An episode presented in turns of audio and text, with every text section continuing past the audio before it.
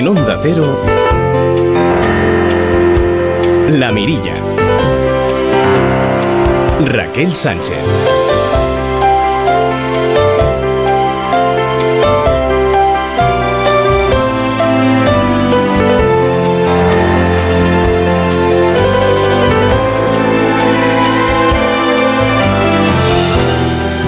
Amigos? ¿Cómo están? Muy buenas noches. ¿Qué le dirían a esa persona que provoca un incendio, que quema miles de hectáreas, que obliga a vecinos a abandonar sus casas?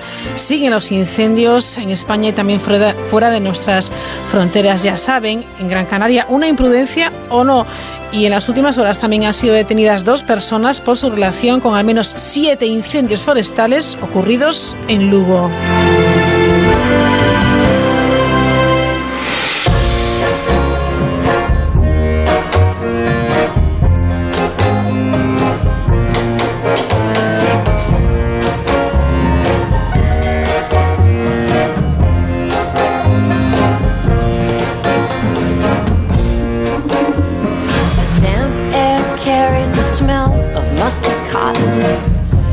En Siberia, el humo provocado por el fuego que se prolonga ya dos semanas es tan inmenso que ocuparía más de la superficie de la Unión Europea.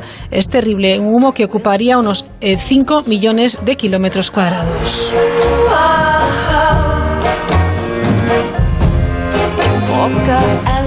No son tan extensas las colas de los conductores portugueses en las gasolineras de, la frontera española. La huelga de los transportistas de mercancías peligrosas en el país vecino desborda estaciones de servicio a lo largo de la raya. Enseguida nos vamos hasta uno de esos lugares, Averín, frontera gallega con Portugal. Y seguiremos hablando de coches. Si ayer animamos a un transporte sostenible, esta noche hemos pensado que sería buena idea explicar los tipos de motores, los tipos de emisiones, porque si vamos a comprar un coche nuevo, si vamos a cambiar el que ya tenemos, debemos tenerlo todo en cuenta. Charlamos en unos minutos con Chema Quesada, es asesor de contenidos de la plataforma Ponle Freno. Es martes, vuelve a la mirilla, a la sintonía de este programa, la jueza Gloria Pollatos, que nos explicará cómo funciona el género en la justicia.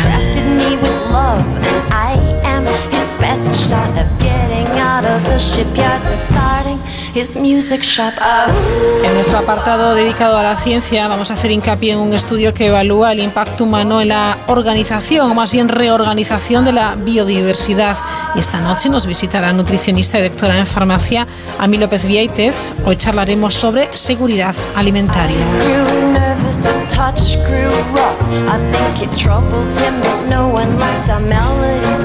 Nos pueden seguir, ya saben, en Twitter, arroba la mirilla cero. Este día les recordamos cuál es nuestro correo electrónico.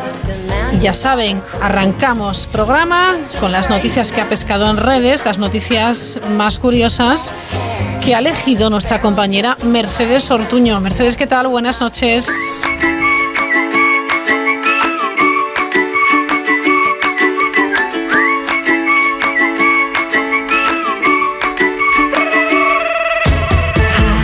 Buenas noches, Raquel. Seguro que alguna vez te han hecho un regalo que no te ha gustado nada, pero de eso, hacer lo que te voy a contar ahora, hay un paso. Un joven ha tirado al río el coche que le habían regalado sus padres por su cumpleaños porque no era el que quería. Además, no contento con eso, ha grabado cómo tiraba el vehículo al agua y le ha enviado el vídeo a su padre. El enfado del chico se ha debido a que había pedido que le regalaran un Jaguar y solo le compraron un BMW valorado en unos 50.000 dólares. Varias personas intentaron sacar el coche del río Yamuna en la India, pero no lo consiguieron y el BMW acabó hundiéndose del todo en el agua.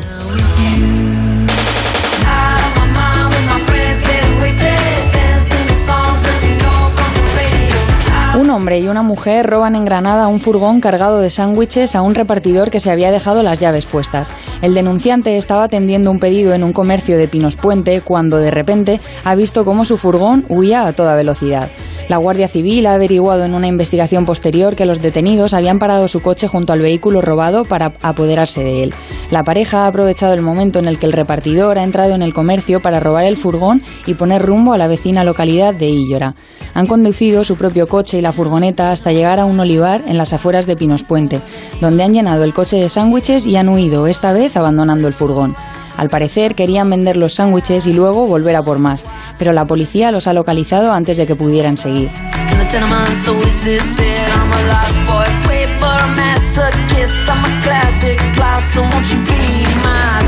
En verano todos aprovechamos para viajar y muchos lugares se llenan de turistas. Este no es el caso de la Catedral de Norwich, en el este de Inglaterra, donde han construido un tobogán interior para atraer a más visitantes.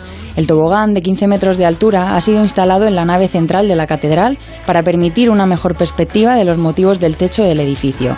Andy Bryan, reverendo de la Catedral de Norwich, ha sido el impulsor de la idea. Tras visitar la capilla Sixtina, Bryan pensó que los techos de la catedral tampoco estaban mal y que de hecho eran unos de los más ricos de Europa, pero estaban tan altos que la gente no podía llegar a apreciarlos. Así nació la idea de la posibilidad de que todos los visitantes pudieran ver de cerca algunas de las piezas más hermosas talladas en piedra, según cuenta el propio reverendo.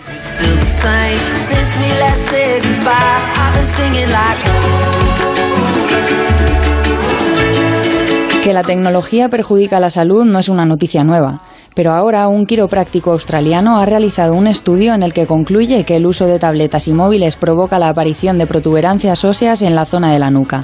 El equipo de investigadores de la Universidad de Sunshine Coast, con David Shahar a la cabeza, ha detectado en más de 200 radiografías cervicales que muchos jóvenes y adultos habían desarrollado un bulto óseo de entre 10 y 30 milímetros. Lo llaman el cuerno de la abundancia tecnológica y sugieren que podría ser consecuencia de la inclinación de la cabeza para usar móviles y tabletas. La comunidad científica no comparte los resultados de Shahar, a lo que el quiropráctico ha contestado anunciando que prepara otra investigación más exhaustiva.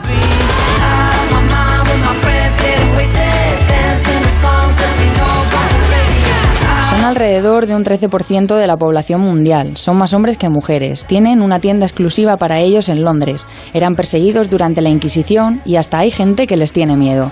Son algunas curiosidades de los zurdos que hoy celebran su día y han sido tendencia en Twitter.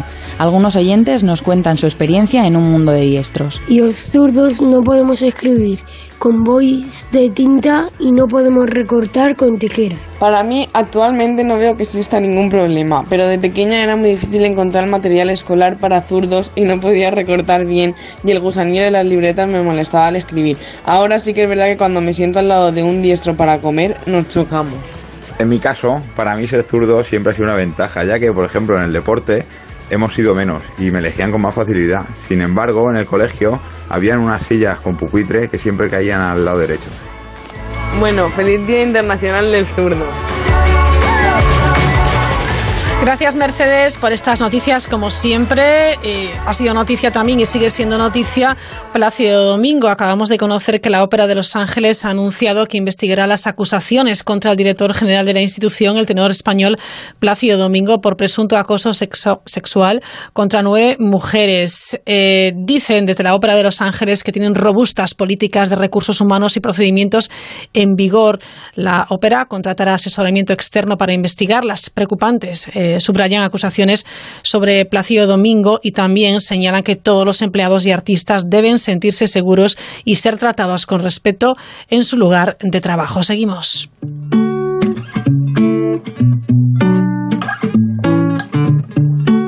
Para participar en la mirilla, la mirilla arroba onda cero punto es. Vivir juntar historias, saltar de rama en rama, poner a punto los seis sentidos, no querer ir a la cama, cambiar el mundo todos los días, recuperar el aliento, querer vivir tres o cuatro vidas, ir donde lleve el viento, ponerlo todo patas arriba, cuestionar los axiomas, cambiar las reglas, tocar las teclas y revolver las hormonas.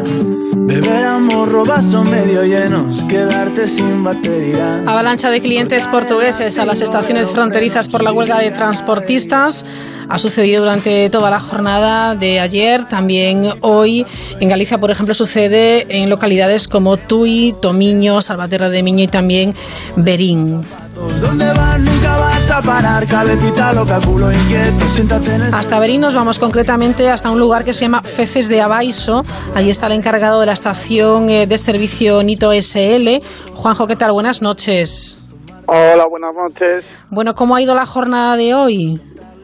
Bueno, pues hoy un poco más movidita que, que las anteriores. Las anteriores ya fueron un poco movidas, pero está más todavía. Muchos conductores portugueses se han acercado hasta Feces de Abaiso en Berín para repostar. Sí, habitualmente en esta época ya, ya tenemos muchos clientes, eh, pues estamos en épocas festivas, hay mucho emigrante, pero bueno, se ha notado mucho más por el tema de la, de la huelga y bueno, sí hemos notado el movimiento porque hasta hoy han tenido combustible aquí en la ciudad portuguesa más cercana que tenemos, que es Chávez, y claro, hoy se les ha terminado y entonces sí ya hemos notado mucho más movimiento. ¿Como cuánto respecto a un día normal? Quiero decir, ¿se ha duplicado, se ha triplicado más o menos, Juanjo? Eh, para estas épocas del año, pues posiblemente se haya duplicado. Contabais, eh, habíais sido previsores ya y habéis podido, bueno, pues ofrecer combustible a todos estos conductores portugueses que se han acercado hasta Feces de Abaixo. Sí, sí, sí, porque ya habíamos sufrido el tema de la otra huelga que fuera sin avisar, no nos pilló eh, con los tanques vacíos de aquella y bueno, en esta ya estábamos preparados y bien avisados que iba a haber y con los tanques llenos, eh, gente suficiente para servir y las colas no han sido muy largas. ¿Cuánto más o menos han tenido que esperar los conductores para repostar? Nada, aquí muy poco. porque Tenemos cuatro surtidores y estábamos cinco personas continuamente, pum, pum, pum, seguido y cinco minutos lo máximo. O sea que habéis duplicado también efectivamente el número de, de empleados que están, eh, bueno, sirviendo, ¿no? Repostando. Sí, claro, para, para la campaña de verano siempre con, o sea, siempre contratamos más gente y aparte, bueno, yo como encargado, los propietarios, hemos estado trabajando todos. Bueno, estamos en un lugar estratégico porque sí es verdad que está justo en la, en la frontera con, con Chávez y es habitual que los conductores portugueses eh, pues se acerquen hasta vuestra estación de, de servicio. Lo de ahora, bueno, pues eh, ha duplicado, como nos vienes contando, el, el, el, el repostaje eh, para, para los conductores. Yo no sé si tenéis, eh, bueno, pues esos tanques llenos para mucho más. ¿Cómo? Perdón, es que no, no te he entendido bien. Si tenéis suficiente combustible para próximos días, si esto se prolonga. Sí, sí, sí, sí, sí, sí, no tenemos problema ninguno, pero nosotros aquí, de hecho aquí en España no tenemos problemas de que nos sirvan y nosotros hacemos los pedidos con previsión suficiente y nos lo traen sin problema ninguno y tenemos siempre combustible. ¿Con qué ánimo están llegando estos conductores lusos? Bueno, la verdad es que de momento es gente más aquí de la zona y bueno, ya eran muchos clientes, otros que no, hemos notado más eh, duplicado por el tema de que antes eran, bueno, 30, 40 euros, ahora son depósitos llenos, llenos, llenos, llenos, y entonces yo creo que ha marcado la diferencia. Supongo que a partir de mañana será más el tema de que empieza a llegar camión y gente de zonas un poco más apartadas, como Villarreal o, o casi cerca de Oporto, que vendrán claro. a buscar. Eh, te iba a preguntar efectivamente cuál es el perfil, si hay conductores de turismos eh, o más conductores de camiones o efectivamente esperas que a partir de mañana sea más camioneros. Sí, precisamente hoy, bueno, estos días es más turismo, porque al parecer, bueno, los camioneros como están en, en greve, como dicen ellos, pues muchos también no, no están trabajando. Pero suponemos que si mañana empiezan a trabajar, pues sí, sí notaremos más afluencia de, de transporte pesado. ¿Habéis ampliado el horario de, de- de la estación de servicio de la gasolinera? Eh, nuestra estación está abierta 24 horas al día, los 365 días del año. Ajá. Ahora O que son que- las 9 y 20, eh, Juan Jonito, ¿cómo está la estación de servicio? ¿Cómo está la- esta gasolinera en Berín? Mm, Ahora mismo, bueno, ahora mismo está tranquilo. Ahora mismo, pues tenemos seis, siete coches en pista. O sea que es un momento tranquilo, pero bueno, esperamos que la noche sea movida y hemos reforzado el servicio nocturno. ¿Cuáles son las horas una punta? más. Eh, las horas puntas son entre la- las 11 de la mañana y las 6, 7 de la tarde.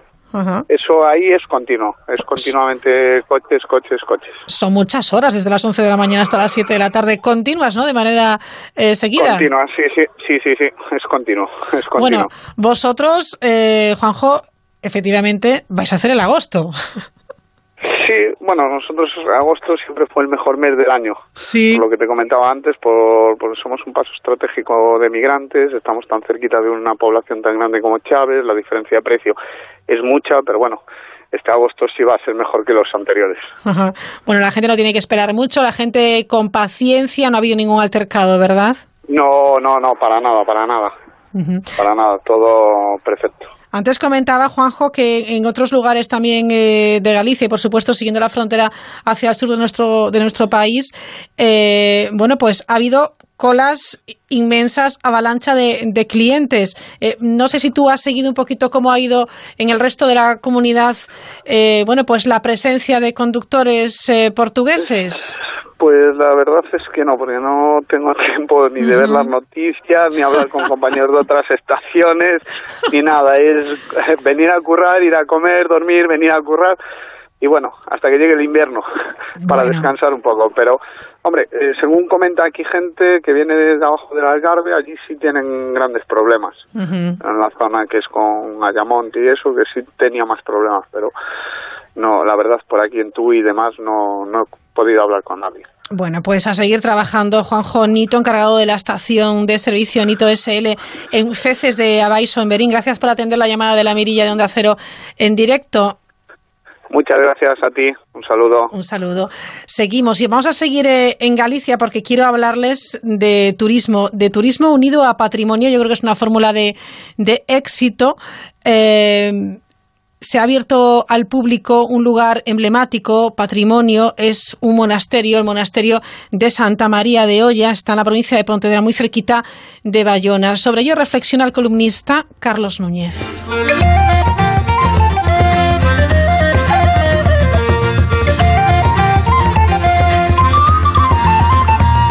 El pasado sábado tuvo lugar en el monasterio de Santa María de Olla una conferencia del arquitecto madrileño Miguel Sobrino, cuyo contenido versó sobre la riqueza arquitectónica de este antiguo monasterio cisterciense, fundado pues allá por el siglo XII y declarado monumento nacional hace ya muchos años.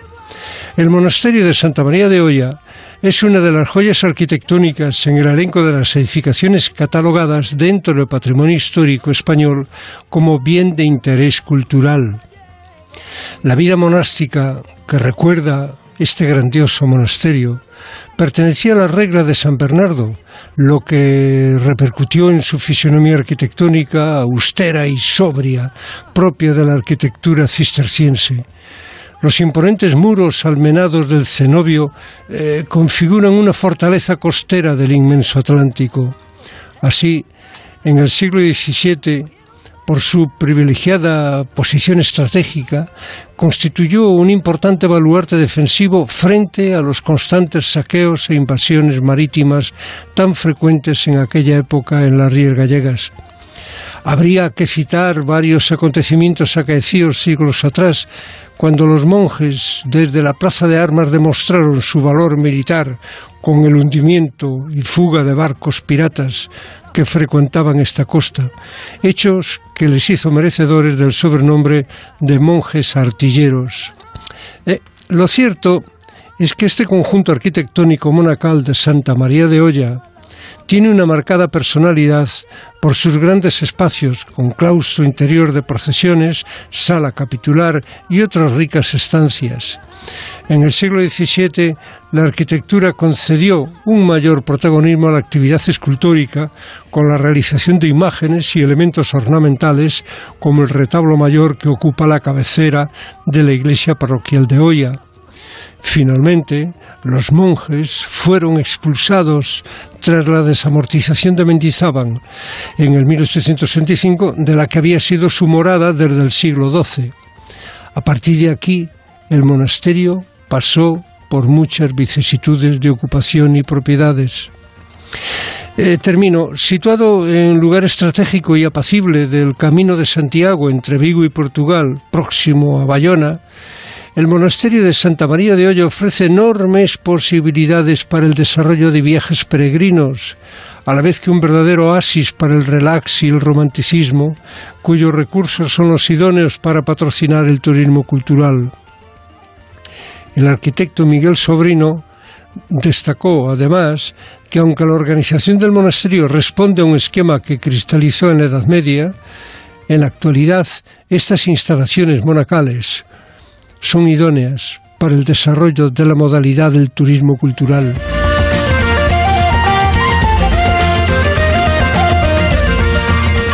Seguimos buscando escenarios eh, también, ¿por qué no?, de película. Las localidades de Redondela y Cangas eh, también la isla de Toralla, en Vigo, serán los escenarios del rodaje de una película, María Soliña, producida por Vía Láctea Films y dirigida por el cineasta Ignacio Vilar.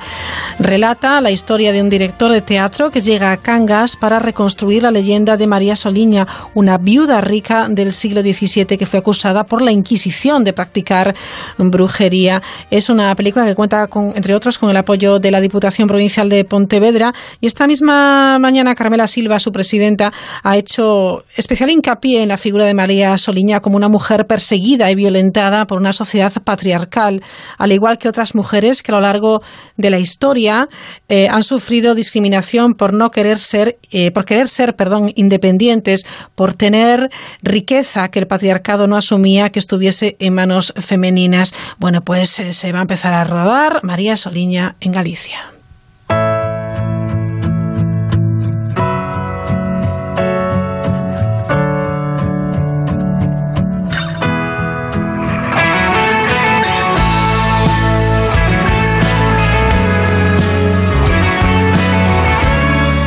Enseguida hacemos un alto en el camino. Antes nos vamos con la música de Love of Lesbian. Ya preparan su próximo disco. Más de tres años desde el lanzamiento en marzo de 2016 del poeta Halley. El octavo y último álbum de estudio de Love of Lesbian. La banda barcelonesa que ha, bueno, pues no ha dejado de actuar desde entonces. Están con gira de festivales. Y a pesar de esta actividad tan intensa, el grupo se encuentra ya pensando en su próximo disco y dando forma a las canciones que actualmente tienen ya entre manos. Lo ha anunciado recientemente el vocalista Santi Balmes a través de su cuenta de Twitter. Ha dicho, repasando los bocetos de canciones nuevas, cazando conceptos flotantes. Bueno, pues nos alegramos.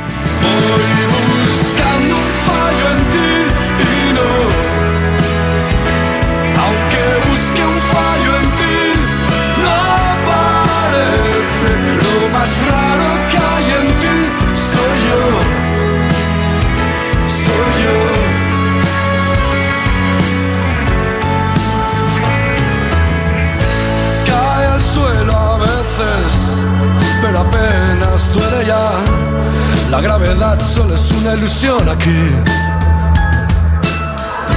Neptuniana a veces. Ponte de verano con la mirilla en Onda Cero. Cansarte. Tener mi casa pagada y seguir pagando de más por mi seguro de hogar. Mutuarte. Traerte a la mutua tu seguro de hogar y tener lo mismo pero por menos dinero. Vente a la mutua y te bajamos el precio de tu seguro de hogar, sea cual sea. Llama al 902-555-485. 902-555-485. Vamos, mutuate. Consulta condiciones en mutua.es. Hay cosas que deben estar en tu maleta, pero solo para mejorar tu verano. Estas vacaciones, márcate un horario limitado para consultar el correo y aprovecha para desconectar. Entra en levantalacabeza.info y te daremos más claves para que este verano hagas un uso responsable de la tecnología. Levanta la cabeza, una iniciativa de A3 Media y Digilosofía, la filosofía digital del Santander. A3 Player Premium da un paso más. A partir de septiembre, disfruta de contenidos originales y exclusivos y además los programas de A3 Media y los capítulos de las series antes de su estreno en televisión, sin publicidad. Y el primer mes gratis. Hazte Premium y verás. Este verano, asómate a la mirilla en Onda Cero. ¡Radio!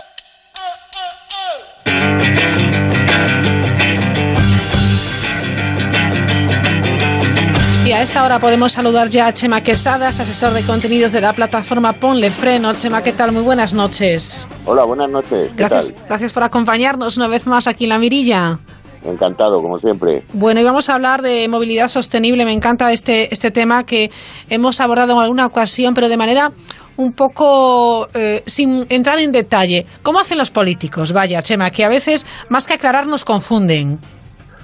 Oh, pues sí, porque, porque muchas veces eh, se toman determinadas medidas o, lo que es mejor, eh, se anuncian determinadas medidas que tienen una repercusión en, en el mercado brutal. Eh, todos recordamos la frase nefasta del diésel tiene los días contados, sí. que ha generado una caída de ventas en, en nuestro país que por cierto somos el quinto país productor de automóviles de, Europa. Claro, eh, con lo cual no es para tomárselo a la ligera. exacto, deberíamos tentarnos mucho la ropa con las cosas que hacemos y las cosas que decimos porque lo que lo que ha ocurrido es que mm, han vuelto un poco loca la gente o sea mm, mucha gente que pensaba comprarse un coche dice bueno pues voy a esperar y voy a esperar porque no, no, sé para dónde va a ir esto. No sé si, si me tengo que comprar un diésel, un gasolina, exacto, un eléctrico. Exacto. Eh, ha habido momentos de bastante confusión y por eso es bueno aclararlo y empezar desde, desde el inicio. Por ejemplo, eh, Chema, ¿qué debemos tener en cuenta? Porque hablamos de emisiones, de tipos de emisiones, de motores, de tipos de motores. ¿Por dónde empezamos? ¿Por dónde abordamos este asunto de la movilidad sostenible?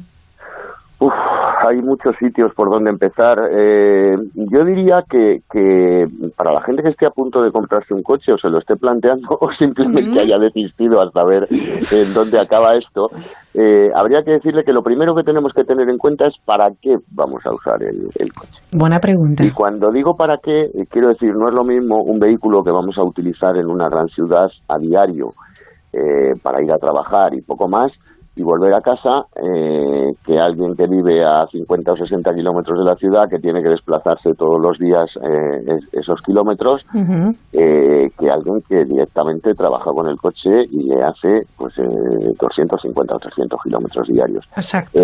es muy importante esto porque mm, se habla mucho de la movilidad eléctrica, de la electrificación del automóvil, pero no se tiene en cuenta que, primero, eh, cuando se habla de esto, yo creo que los que hablan de ello hablan exclusivamente mm, de la gente que vive en las grandes ciudades.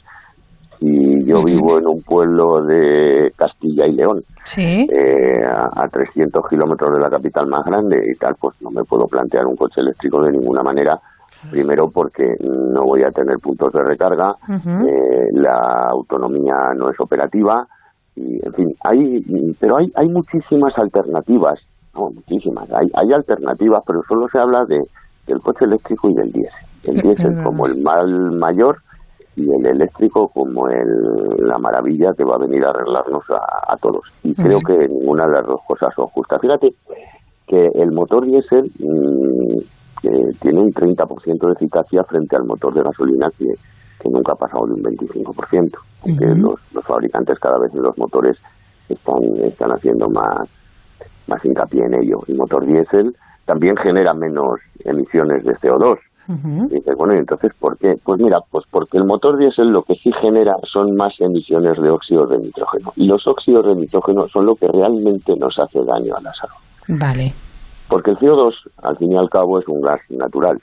Lo emitimos nosotros, lo emiten las plantas, emite desde, desde muchos sitios naturales. Sin embargo, los óxidos de nitrógeno son el resultado de, combustiones más o menos eh, a altas temperaturas y eso sí que nos hace mucho daño a las vías respiratorias y demás.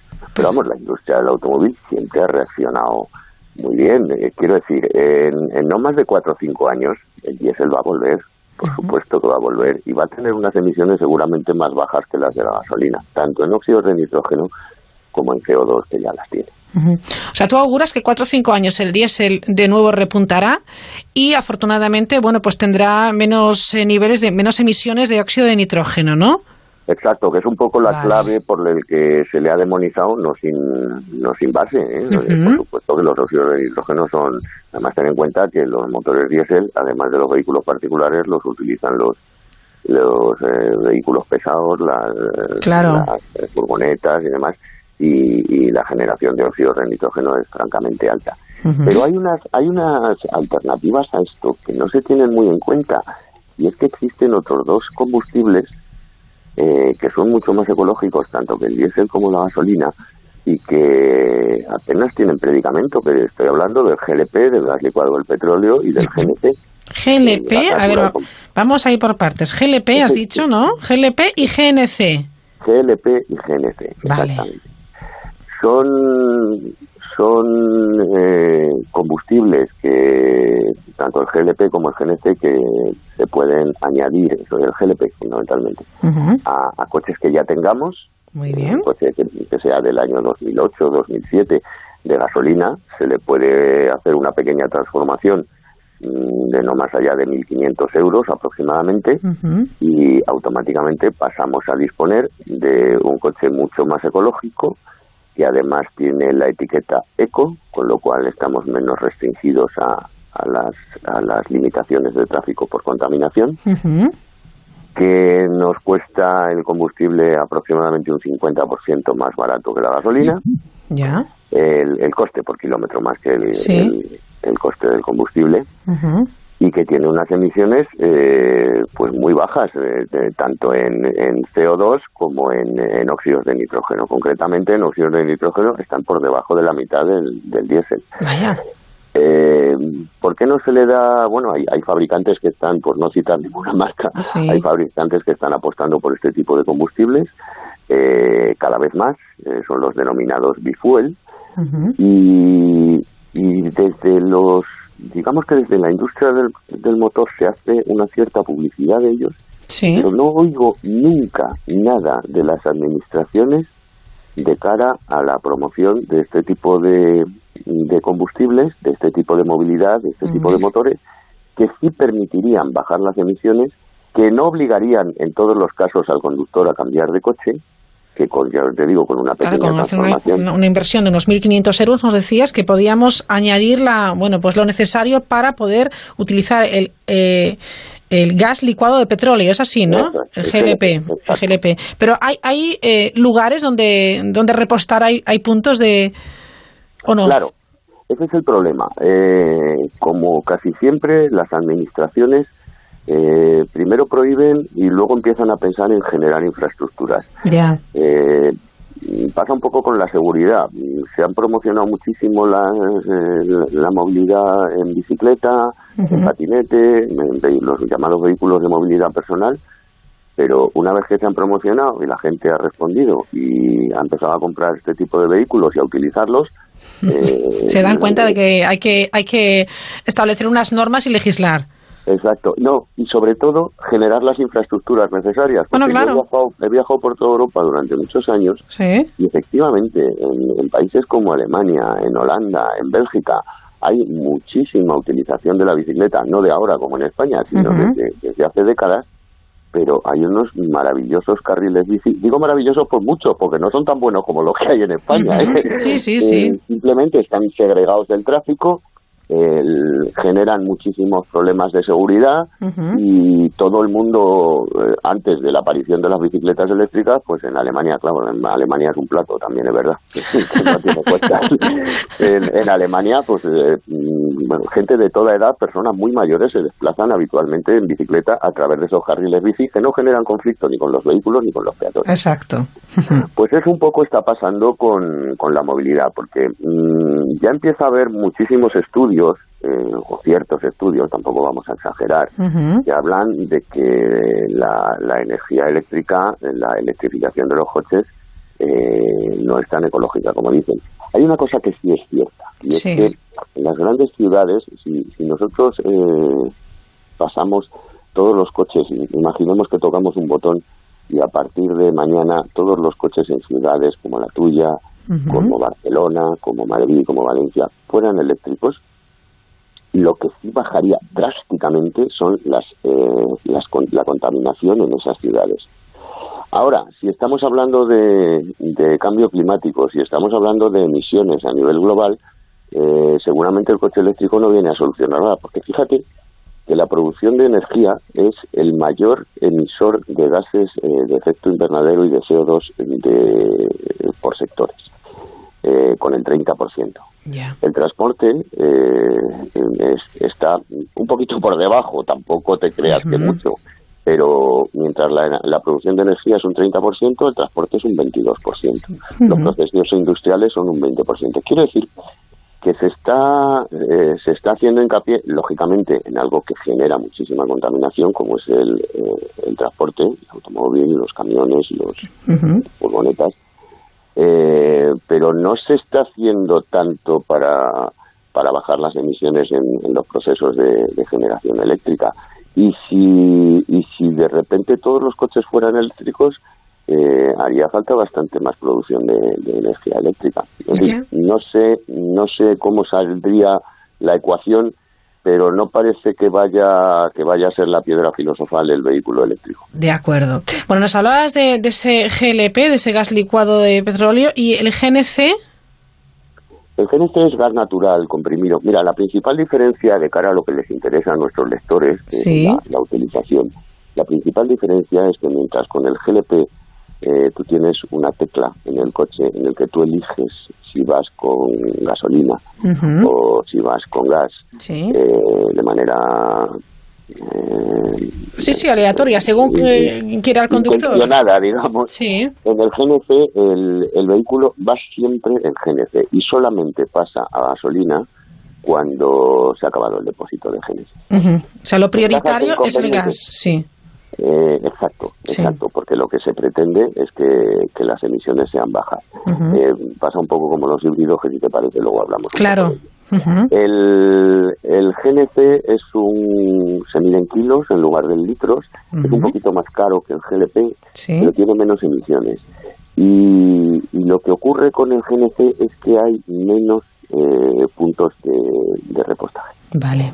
Mm, estoy convencido que eso se va a solucionar igual que se ha ido solucionando con el GLP y, y, en, en poco tiempo, a medio plazo, en cuatro o cinco años, eh, habrá suficientes tipos de, de, o sea, suficiente número de puntos de repostaje como para que no sea un problema. Porque fíjate que uno de los principales problemas de, de los vehículos eléctricos es la falta de autonomía. Cuando tú en tu coche te aparece en el cuadro eh, que te quedan 100 kilómetros, empiezas a buscar una gasolinera. Claro. Cuando en un vehículo eléctrico te dice que le queda una autonomía de 100 kilómetros, es que está la batería casi a tope. Ya, ya, Entonces, ya, ya, ya, ya, ya entiendo, claro, Chema. Eh, Es que es otro otro concepto además, efectivamente. Exacto. Entonces, bueno, pues eh, la autonomía, el, eh, los puntos de recarga son fundamentales. Se está trabajando muchísimo en los puntos de recarga rápida, porque lógicamente eh, un coche eléctrico que se tire ocho horas cargando, si, si damos una autonomía por buena de 250 kilómetros y tenemos que hacer un viaje de 600, eh, pues casi llegamos antes en diligencia. Pues sí, no es viable, tiene que ser mucho más No. rápido. Claro, lo que ocurre es que ya no es así. Efectivamente, hay puntos de recarga rápida en las que en apenas una hora has recargado el 80% de, de la energía de la batería y puedes continuar viaje.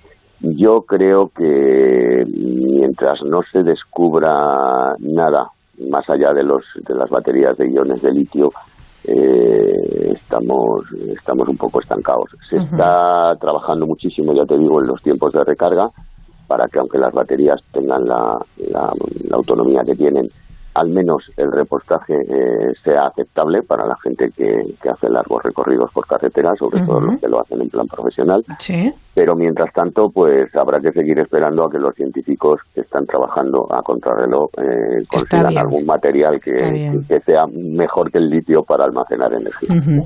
Los motores eh, híbridos, Chema.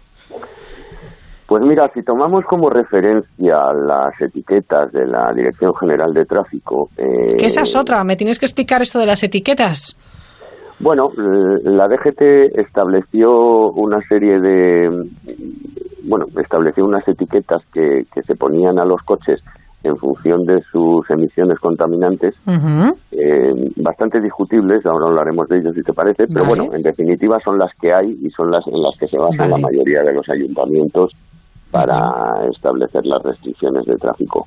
Son cuatro etiquetas. La, la etiqueta eco, que- perdón, la etiqueta cero emisiones eh, de color azul, es una etiqueta en la que mm, está limitada a los vehículos eléctricos, eh, a los vehículos eh, híbridos enchufables que tengan una autonomía mínima de 40 kilómetros o a los vehículos de pila de combustible que como sabes es la pila de, de hidrógeno en la que la movilidad es eléctrica pero bueno pues a Sí. través de, de un depósito de hidrógeno se genera la electricidad son absolutamente autónomos.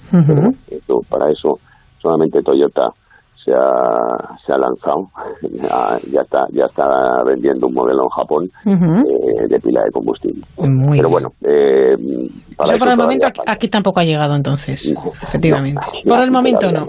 Muy bien. Eh, Si no tenemos eh, para repostar GD, Ya, GDT, imagínate. tuviéramos que hidrógeno. Bien. Cero Bueno, pues emisiones esa- color azul, ¿no? Etiqueta azul. Cero emisiones color azul, Sí. limitada a vehículos eléctricos y a vehículos eh, eh, híbridos con una autonomía mínima de, de 40 kilómetros. Y fíjate, si quieres nos paramos aquí un momento. Vale. Porque en, en Madrid, eh, con el Madrid Central, eh, el polémico Madrid Central, Ujú. Eh, se han bajado muchísimo las emisiones por el número de vehículos que, que acceden a, esa zona de Madrid. Sin embargo, se da la paradoja mm, de que mm, los fabricantes, que son muy listos, pues han cogido y vehículos de muy alta gama. Eh, te puedo decir, por ejemplo, que un Porsche Panamera con 612 caballos de potencia tiene la etiqueta cero emisiones. ¿Cómo es posible? Pues porque es un híbrido que tiene más de 40 kilómetros de autonomía, es un híbrido enchufable. Claro, tenemos que confiar en, en la conciencia de su propietario barra conductor, de manera que después de gastarse más de 100.000 euros en un coche tenga la disciplina de cada noche cargarlo. Porque si no lo carga, eh, esos 40 kilómetros de autonomía ya se los ha ventilado. De manera que eh, tiene la etiqueta cero, puede entrar a Madrid Central, pero nadie comprueba si está utilizando el motor de gasolina o está utilizando el motor eléctrico. A eso me refiero con... Echa la norma, echa el truco, ¿eh? Exacto. Pero bueno, nosotros confiamos en nuestros conductores que, que pasean por nuestras calles y por Madrid y seguro que llevan el coche perfectamente eh, en condiciones para poder circular con esa etiqueta azul.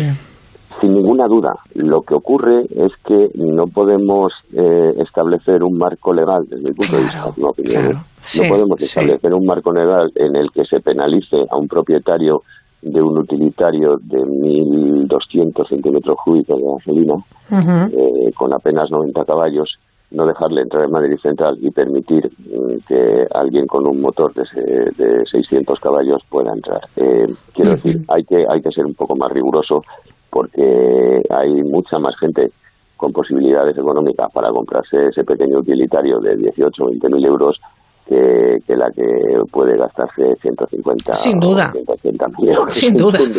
A eso es a lo que me refiero. El, el segundo escalón es, es la, la etiqueta eco. Eh, Sí. Ahí también son híbridos enchufables con autonomía eh, menor de 40 kilómetros y los no enchufables. Estos vehículos, los vehículos híbridos, eh, eh, tienen un... Ah, aquí también están los de gas natural, Vale. comprimido y el GLP, el licuado del petróleo. Los vehículos híbridos, y aprovechando que están dentro de esta etiqueta, tienen una ventaja fundamental, y si no que se lo pregunten a los taxistas, que lo, lo han descubierto, eh, y es que en recorridos urbanos eh, consumen mucho menos combustible y además tienen unas emisiones bastante bajas. ¿Cuál es el inconveniente? Pues que el vehículo híbrido, eh, sobre todo el no enchufable, eh, cuando haces viajes por carretera, haces largos viajes por- carretera, como el motor de combustión, además de mover el coche, eh, tiene que recargar la batería, pues el consumo es un poquito más alto. En cualquier caso, son, son motores eh, muy eficientes y aunque el coste el coste por cada 100 kilómetros sea ligeramente más alto que el de un gasolina convencional en carretera, ya digo en ciudad, ¿no? Eh, bueno, es una alternativa bastante aceptable desde el punto de vista económico, no tiene ninguna limitación en cuanto a autonomía y luego, bueno, pues sobre todo si tenemos eh, eh, problemas de acceso a determinados puntos de la ciudad en la que vivimos, pues tienen la etiqueta eco que al fin y al cabo, eh, bueno, nos, nos va a dar menos menos restricciones en ese sentido. Y luego están pues los de la etiqueta C y la etiqueta B. La etiqueta C son turismos y furgonetas de gasolina de- a partir de enero de 2006, matriculados desde el 2006, Ujú. o los diésel de 2014. Y, y los más contaminantes Sí. son los que los, los de gasolina a partir del año 2000 y los diésel de a partir de 2006 pero queda una queda una parte queda una etiqueta que no existe que son los que no tienen etiqueta. Que lógicamente son los- porque son los que los, los coches anteriores a esos años que hemos dicho coches, coches anteriores al año 2000 Ujú. aunque parezca mentira. Sigue habiendo muchísimos Ya. sigue habiendo muchísimos.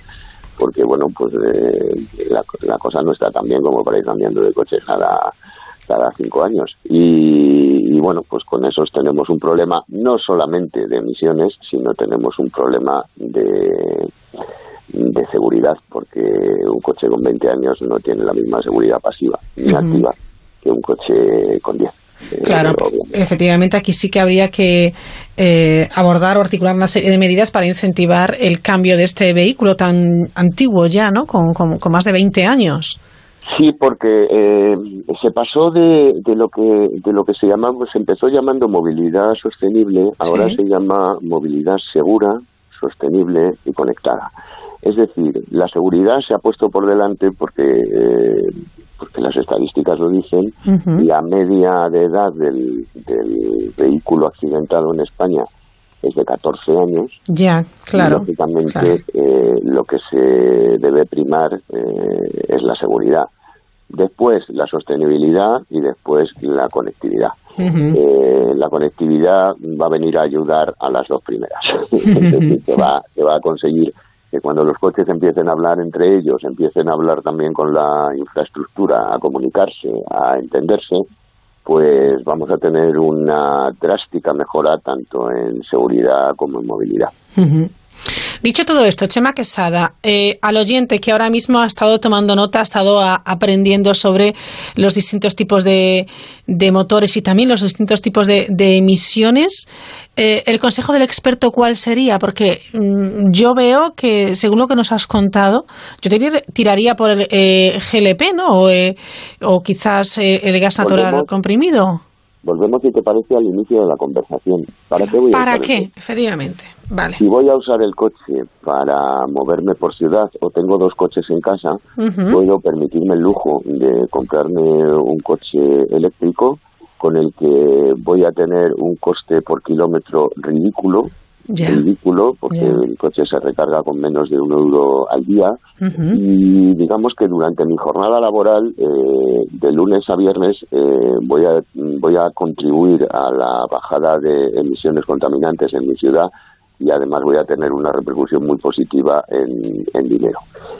Si vivo lejos de la ciudad o tengo que hacer más kilómetros, entonces posiblemente la opción es un, es un híbrido enchufable o bien un, un motor de GLP o de GNC eh, con el que no voy a tener ningún problema de autonomía, con el que voy a tener unas emisiones más bajas y con el que, los que voy a tener también unas, eh, un- unos costes por kilómetro eh, menores. Sí. Y tengo que hacer muchísimos kilómetros porque mi actividad profesional, ya te digo, pues me obliga a hacer eh, 300, 350 kilómetros diarios, pues obviamente mi vehículo es un diésel, por mucho que se empeñen en que no lo sea, porque tanto el coste por kilómetro como por, por eh, emisiones, las emisiones de, de un diésel, yo siempre digo que un coche que gasta 4,8 litros eh, eh, emite muy poco. Es verdad que las emisiones de óxido de nitrógeno siguen siendo altas, eh, eso ya te digo se va a solucionar en breve, pero pero al menos esas emisiones van a ser van a emitirse en la atmósfera lógicamente en, en carretera en ciudad muchísimo menos porque alguien que hace 350 kilómetros eh, al día te aseguro que no los hace en ciudad porque no da no da tiempo Claro, sí, sí, sí. Oye, y si yo estoy en una gran ciudad y, y quiero moverme en patinete eléctrico, ¿qué te parece? A mí me parece fenomenal. Eh, a mí me parece que cualquier vehículo de movilidad personal es, eh, es un avance en emisiones, es un avance social y lo único que tenemos que tener en cuenta, eh, primero, tener sentido común, Ya. tener sentido común Algo individual. tan, algo tan sencillo y tan complicado al mismo tiempo. y luego, pues pedirle a las administraciones que generen las infraestructuras necesarias. Porque hay mucha gente que se queja, sobre todo de los estos vehículos de movilidad personal, que como les han limitado muchos ayuntamientos a las vías 30, a las vías en las que no se Sí. pueden superar los 30 kilómetros por hora, les han limitado a vías que solamente tienen un carril para cada sentido. Pues se encuentran con que mm, desde su casa al trabajo no llegan. No llegan porque tienen que atravesar una vía que ya no se ajusta a esas características y que, por tanto, como tampoco pueden ir por la acera, pues tienen que echarse el patinete al hombro o bien llevarlo en el transporte público. Eh, insisto, como siempre, lo que hay que pedirle a administración- a las administraciones es que generen las infraestructuras de manera que estos vehículos de movilidad personal se puedan utilizar con absoluta seguridad sin, sin interrumpir el tráfico y sin interrumpir el paso de los peatones por la acera y me parece una medida excelente. Y luego, y luego eh, algo con lo que no van a estar en absoluto de acuerdo los que los utilizan, pero que la seguridad tiene que ser, desde, desde poner freno obviamente es así, la seguridad tiene que ser prioritaria. El casco, por favor, es indispensable.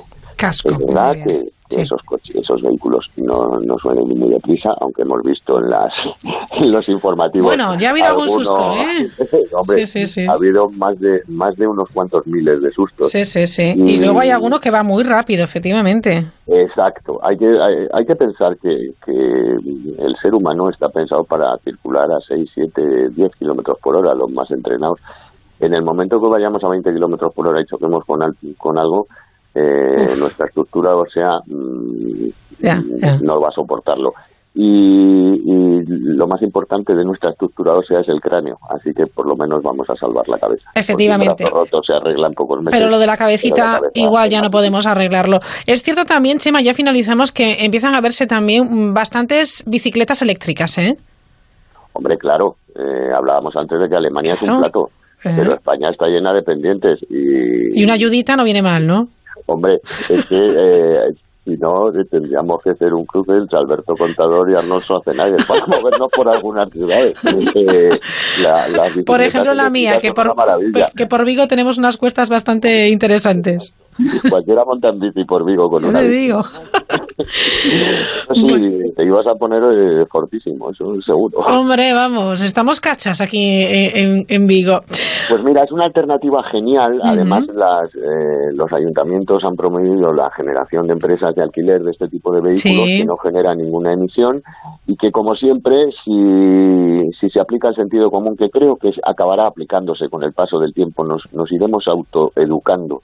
Espero que sí. utilizamos ese tipo de ese tipo de medio de, de Ujú. transporte pues eh, podremos convivir todos perfectamente y ganaremos mucho en tiempo y en emisiones, sin ninguna duda. Seguro que sí. Chema Quesada, asesor de contenidos de la plataforma Ponle Freno, gracias por acompañarnos una noche más y a seguir disfrutando del verano, ¿de acuerdo? Muchísimas gracias a vosotros. Un saludo, Chema, adiós. Adiós. Hasta luego.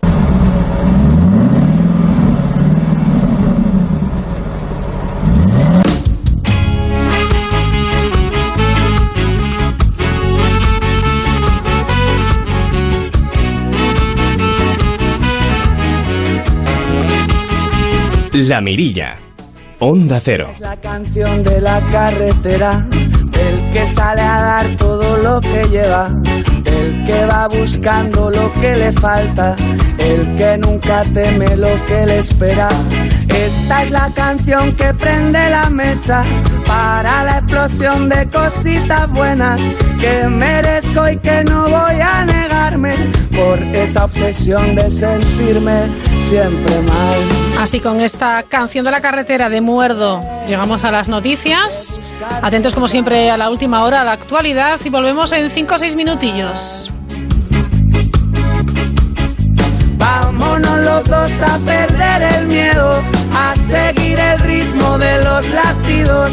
Vamos corazón a poner en vuelo este amor que nos puso en el camino a ti y a mí, amándonos.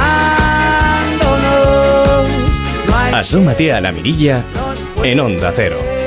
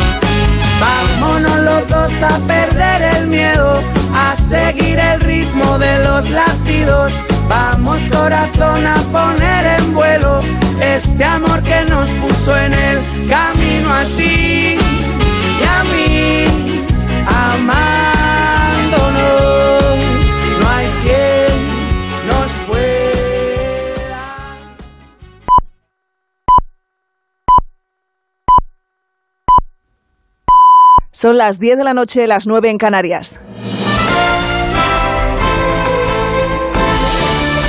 Noticias en Onda Cero. Saludos, buenas noches. Mañana a estas horas la Asamblea de Madrid habrá investido a la nueva presidenta regional, la candidata popular Isabel Díaz Ayuso. Salvo sorpresa mayúscula, la aspirante del PP obtendrá el apoyo de Ciudadanos y el de Vox, aglutinando así a todo el centro derecha madrileño. Hoy ha sido protagonista Díaz Ayuso porque ha pronunciado su discurso de investidura con estratégicos guiños, guiños a Vox y con un anuncio marca PP que promete a los madrileños la mayor rebaja fiscal de la historia de la Comunidad de Madrid. En concreto, ha detallado que en los próximos cuatro años bajará la tarifa autonómica del IRPF hasta un 5,5% y que aumentará las deducciones para las familias. Y en clave más política, ha dado las gracias a sus socios. Agradezco al señor Aguado como portavoz de Ciudadanos y también a la señora Monasterio como portavoz de Vox su generosidad en el apoyo a este proyecto que hoy comienza. Y agradezco al señor Gabilondo, portavoz del Partido Socialista, su actitud en el proceso de negociación que hemos mantenido durante las últimas semanas. Espero que las legítimas discrepancias nunca cieguen nuestra capacidad de dialogar lealmente. El discurso de investidura del aspirante a presidenta madrileña, Isabel Díaz Ayuso, no ha satisfecho del todo las expectativas de Vox, que ha considerado insuficientes esos guiños que ha ido haciendo la candidata. En su estrategia de llamar la atención y para mantener la tensión, Rocío Monasterio ha dejado en el aire el sentido de su voto. Argumenta que prefiere esperar a confirmar mañana, durante la segunda parte de la investidura, que hay un, un compromiso nítido de PP y Ciudadanos con los puntos pactados con su partido. Vox, cuyos 12 diputados son decisivos para que haya una mayoría de centro derecha en la Asamblea, mandase un aviso claro a PP y sobre todo a Ciudadanos. Queremos escuchar al señor Aguado y a la señora Díaz Ayuso en la réplica, leer y describir los puntos del programa que han firmado con nosotros.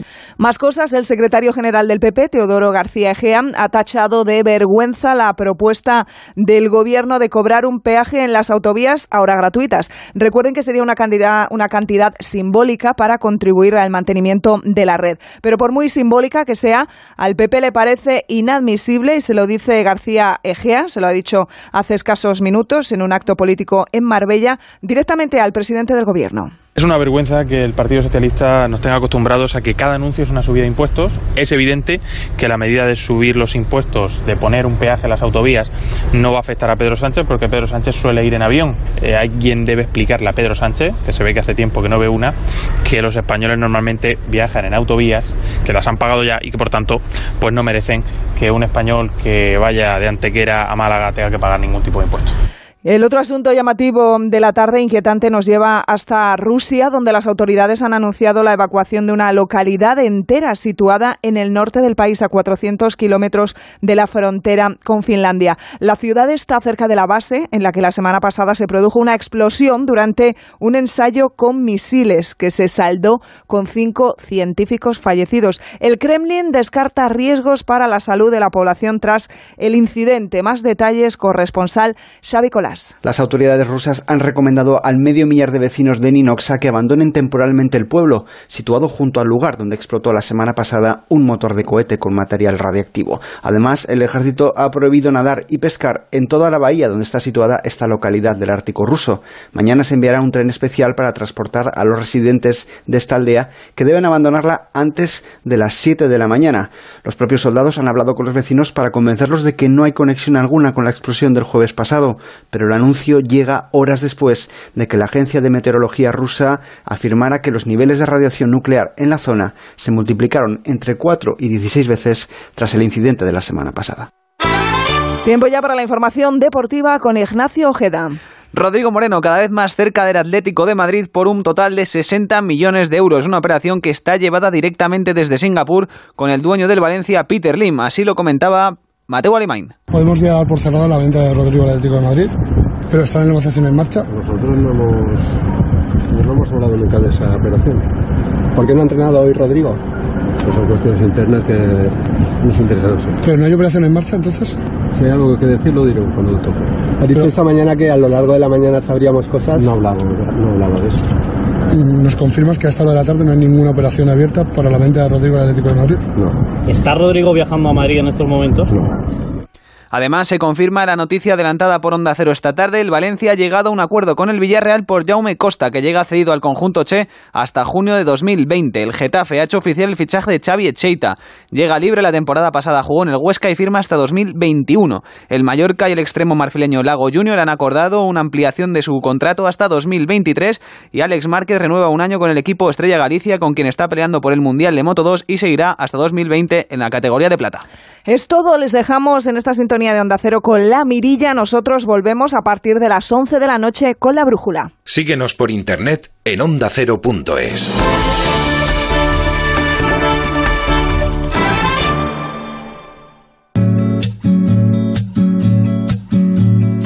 Una niña triste en el espejo me mira prudente y no quiere hablar. Hay un monstruo gris en la cocina que lo rompe todo, que no. Descubre lo que hay tras la mirilla con Raquel Sánchez. Una mano en el cuello que con sutileza me impide respirar. Una venda me tapa los ojos, puedo leer el miedo y se acerca.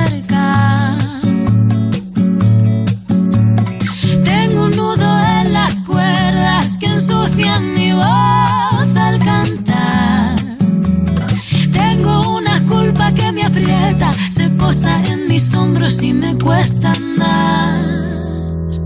Pero dibujé una puerta violeta en la pared. Gloria Pollatos, ¿qué tal? Muy buenas noches. Hola, buenas noches. Bueno, de nuevo tenemos la, la oportunidad de, de charlar con la magistrada del Tribunal Superior de Justicia de Canarias, muy volcada con la perspectiva de, de, género, de juzgar con perspectiva de género, que como venimos contando es algo ya ahora mismo fundamental. Vemos, Gloria, que eh, el ordenamiento jurídico a veces cojea, ¿es así o no? Totalmente, no es que coge, es que tiene un género muy determinado, como hemos venido diciendo, y no es el femenino.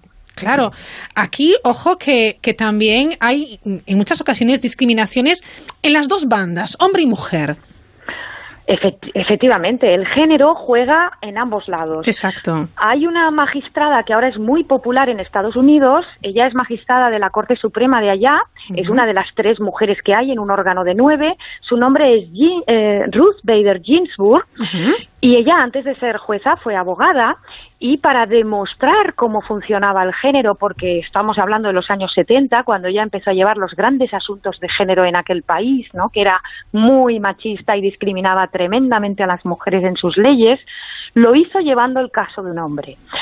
Y esa fue la manera de convencer al Tribunal Supremo que le dio la razón en una uh -huh. discriminación de un hombre que había pedido uh, un derecho a acceder a una prestación para cuidar a su madre, que estaba impedida. Uh -huh. Pero ese derecho solo se le concedía a las mujeres en aquel país en aquel momento determinado. Uh -huh. Entonces ella lo llevó y eh, lo llevó como un rompehielos, uh -huh. porque yo creo que ella era consciente de que si hubiese llevado a una mujer no le hubiesen dado la razón a la primera, pero al ser un hombre se vio más fácilmente la discriminación. ¿Sabe por qué?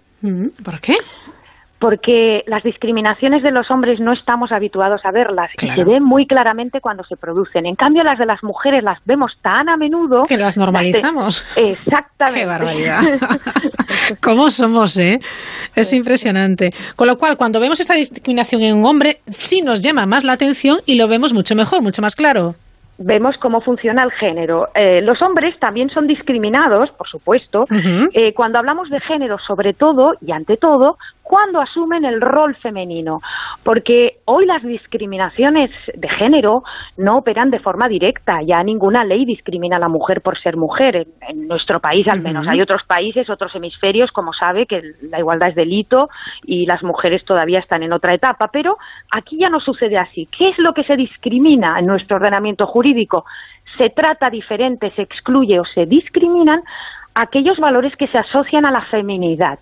Y el valor paradigmático asociado a la feminidad, como puede imaginar, bueno, es todo lo relativo al embarazo, a la maternidad y a los cuidados. Y a los cuidados, efectivamente. Y aquí hemos uh -huh. llegado. Uh -huh. Es decir, cualquier hombre eh, que, que cuide y por tanto asuma ese rol históricamente asignado a la mujer, pero que gracias a Dios ya cada vez más se está extendiendo también entre, entre el sector masculino, eh, porque también los hombres pues están implicando ¿no? en esta práctica de cuidar, están eh, entrando ¿no? al trabajo doméstico poco a poco, pero lo van haciendo. Cuando se colocan eh, en ese rol, pues pueden ser también discriminados. Eh, un caso muy bonito, yo tuve el honor de ser la ponente de este auto. No es una sentencia, es decir, todavía no lo hemos resuelto. es un auto eh, planteado por nuestra sala de fecha 7 del 12 del 2018, planteado ante el Tribunal de Justicia de la Unión Europea. Se llama cuestión prejudicial. ¿Y qué es la cuestión prejudicial? Se preguntarán los oyentes. Bueno, esta es una herramienta que se ha creado en el ámbito de la Unión Europea que pretende homogeneizar todas las resoluciones que se dicten por los jueces europeos, jueces y juezas, para que eh, se aplique la legislación europea de una misma manera. Entonces, cuando un juez de Europa o una jueza eh, detecta que hay una ley nacional que pudiera ser contraria a la normativa europea que nos vincula a todos, puede preguntar al Tribunal Europeo si esa ley sería es contraria porque le, parece que, bueno, pues esto que contraviene. Entonces se genera un diálogo entre tribunales y el tribunal analiza esa ley y le contesta, oye, pues sí, esta ley es contraria, con lo cual tú como juez tienes que aplicar el derecho europeo, porque hay lo que se denomina el principio de subsidiariedad, quiere decir que el derecho nacional debe ceñirse a los mandatos establecidos por la legislación de la Unión Europea, ¿vale? Vale. Bien, nos llega un caso a la sala, que es por el que planteamos esta pregunta, que es el, de una petición eh, de complemento de maternidad. Eh, la finalidad del complemento de maternidad, tal cual se establecía en la enmienda ah, parlamentaria cuando fue aprobada, es exclusivamente para suavizar las brechas padecidas por las mujeres, sobre todo brechas de pensiones, brechas salariales, derivadas de la crianza y los cuidados en general, ¿vale? Entonces, eh, bueno, el fin obviamente es plausible, la medida es eh, muy necesaria, aunque no es suficiente, pero muy necesaria. El caso es que esta medida se acota exclusivamente para las mujeres, pero partiendo eh, de acuerdo con lo que he explicado, que el concepto de maternidad, a pesar de llamarse complemento de maternidad, va más allá de lo biológico, porque para la contabilización de los hijos se tienen en cuenta no solo los hijos e hijas biológicos, sino también los hijos e hijas adoptivos.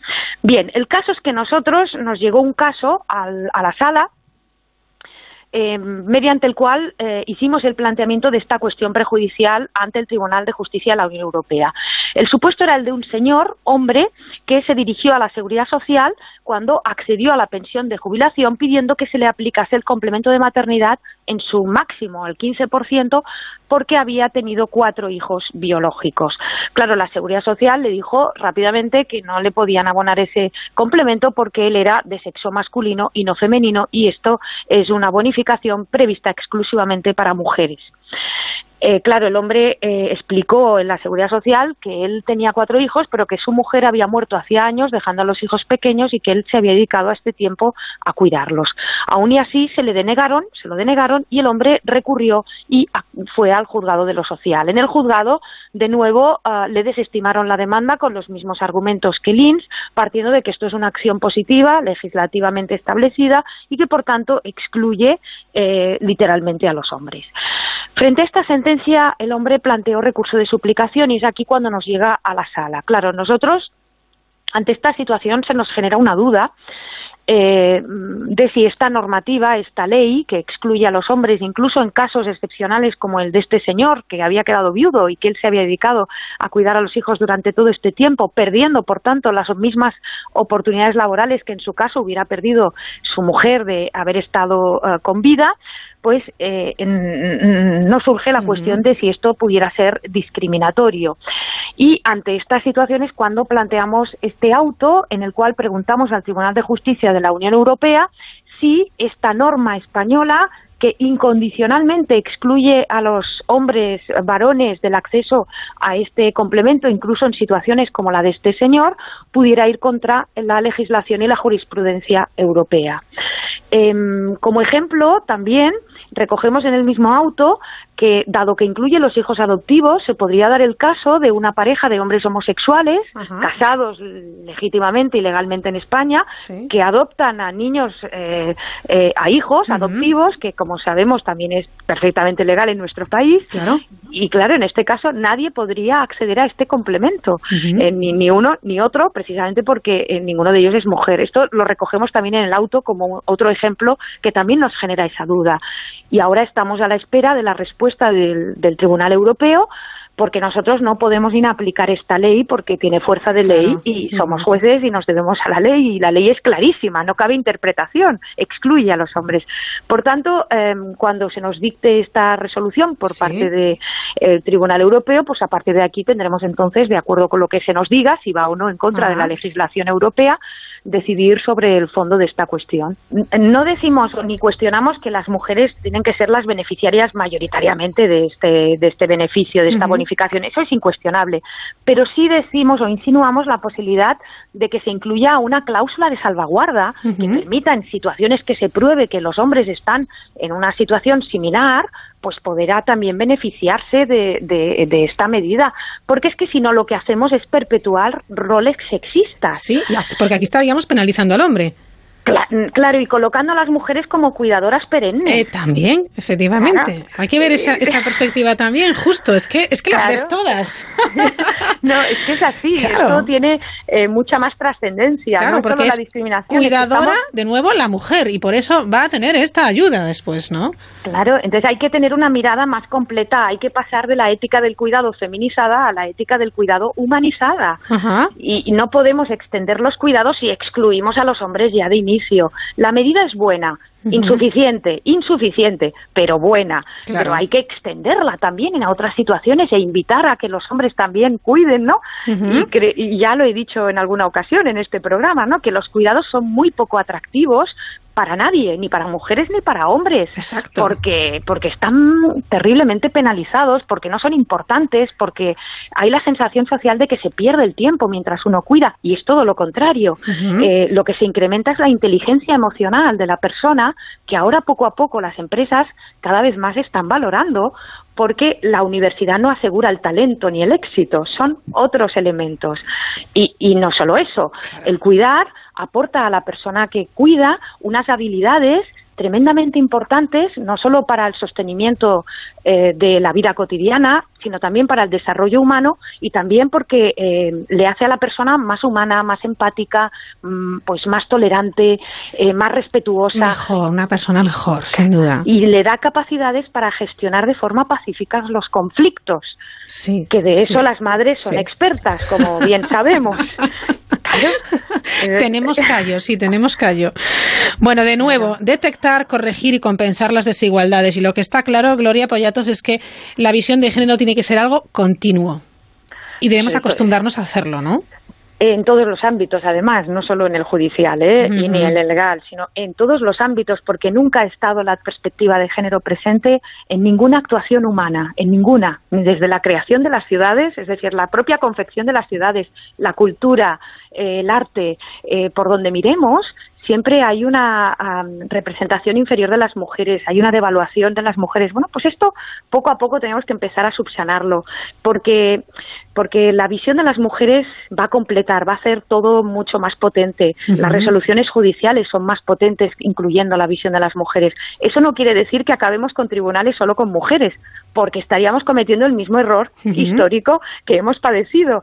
Los tribunales tienen que estar compuestos de forma equilibrada por hombres y mujeres, porque esas resoluciones son mucho más potentes, son mucho más completas y son más representativas de la mirada completa de una sociedad formada por hombres y mujeres en toda su diversidad. Sin duda, pero Gloria, también es cierto que, eh, fíjese, con la cantidad de mujeres que hay eh, en el ámbito judicial, no hay muchas en los órganos no eh, principales, en los tribunales, en el Supremo, en el Constitucional. Claro, eh, porque aquí eh, nos padecemos los mismos problemas que en el resto de las profesiones, eh, ni más ni menos, porque los prejuicios también afectan a la carrera judicial, porque eh, los prejuicios son inmunes a las leyes, pero los quienes estamos en la justicia ni en cualquier profesión somos inmunes a los prejuicios, ¿no? Entonces, pues sí, este es un elemento histórico que nosotras hemos denunciado desde nuestra asociación, como usted bien sabe, porque em, esto es una anomalía democrática que redunda en la calidad de la justicia no porque la calidad jurídica no sea buena, sino porque la justicia no es realmente representativa de la diversidad, porque la vida y el mundo no se ve igual bajo los ojos de un hombre que bajo los ojos de una mujer. Y lo ideal es que ambos ojos estén cuando se toman las decisiones de gran impacto en la sociedad, como son las decisiones que toma el Constitucional o el Supremo, porque es que los 5.500 jueces y juezas de este país quedamos vinculados por lo que se dice arriba. Si en la cúpula no hay mujeres, las visiones que se están integrando en las resoluciones son exclusivamente masculinas, no están las experiencias femeninas ahí integradas. Bueno, pues buscando esa visión global de todos y de todas, eh, vamos a, seguir avanzando y haremos de esta sociedad algo un poquito mejor. Gloria Pollatos, un placer de verdad charlar con usted. Hemos aprendido mucho y seguiremos haciéndolo, siguiéndola muy de cerca. Gracias, Gloria. Gracias a ustedes. Buenas noches. Asómate a la mirilla en Onda Cero. Si llego a saber que iba a haber este seísmo, me ahorro venir al trabajo. No, si este seísmo es de línea directa, lo que te ahorras es mucho dinero. Línea directa se supera. Por primera vez, seis meses gratis en tu seguro de coche. ¿Listo para el seísmo?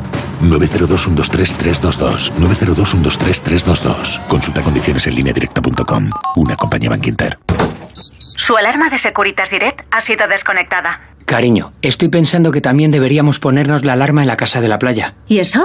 Pues porque la tenemos vacía casi todo el año. Y si entran a robar o se nos mete alguien, ni nos enteramos. Protege tu hogar con Securitas Direct, la empresa líder de alarmas en España. Llama ahora al 945 45 45 o calcula online en securitasdirect.es. Recuerda, 945 45 45. La Mirilla. Onda Cero.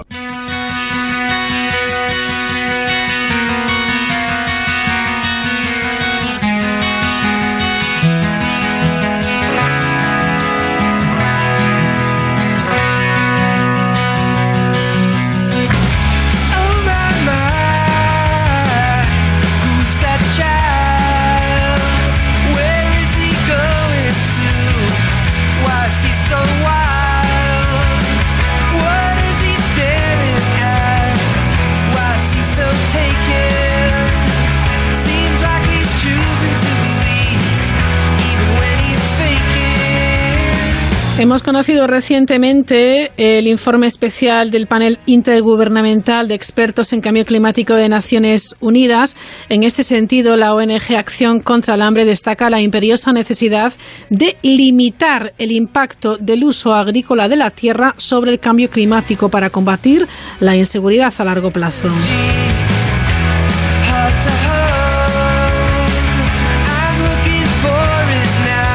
El informe, según ha señalado la ONG, se muestran las complejas relaciones entre el cambio climático y el uso de la tierra, especialmente en la agricultura. De hecho, los sistemas agroindustriales son responsables de casi un cuarto de las emisiones de gases de efecto invernadero.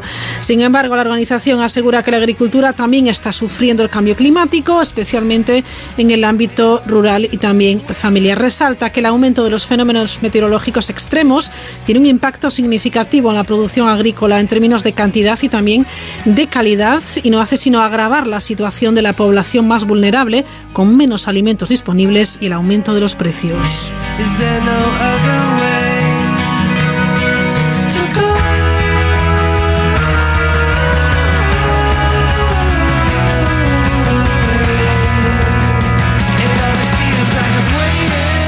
De agroecología campesina, la agricultura familiar y los pequeños agricultores deben de estar en el centro de los sistemas agrícolas, a diferencia de los sistemas agrícolas industriales que favorecen, insisten esta, en esta ONG, el cambio climático y no producen alimentos saludables y nutritivos. Enseguida seguimos hablando del impacto, también en esta ocasión impacto humano sobre la biodiversidad. Lo hacemos con un experto del CSIC.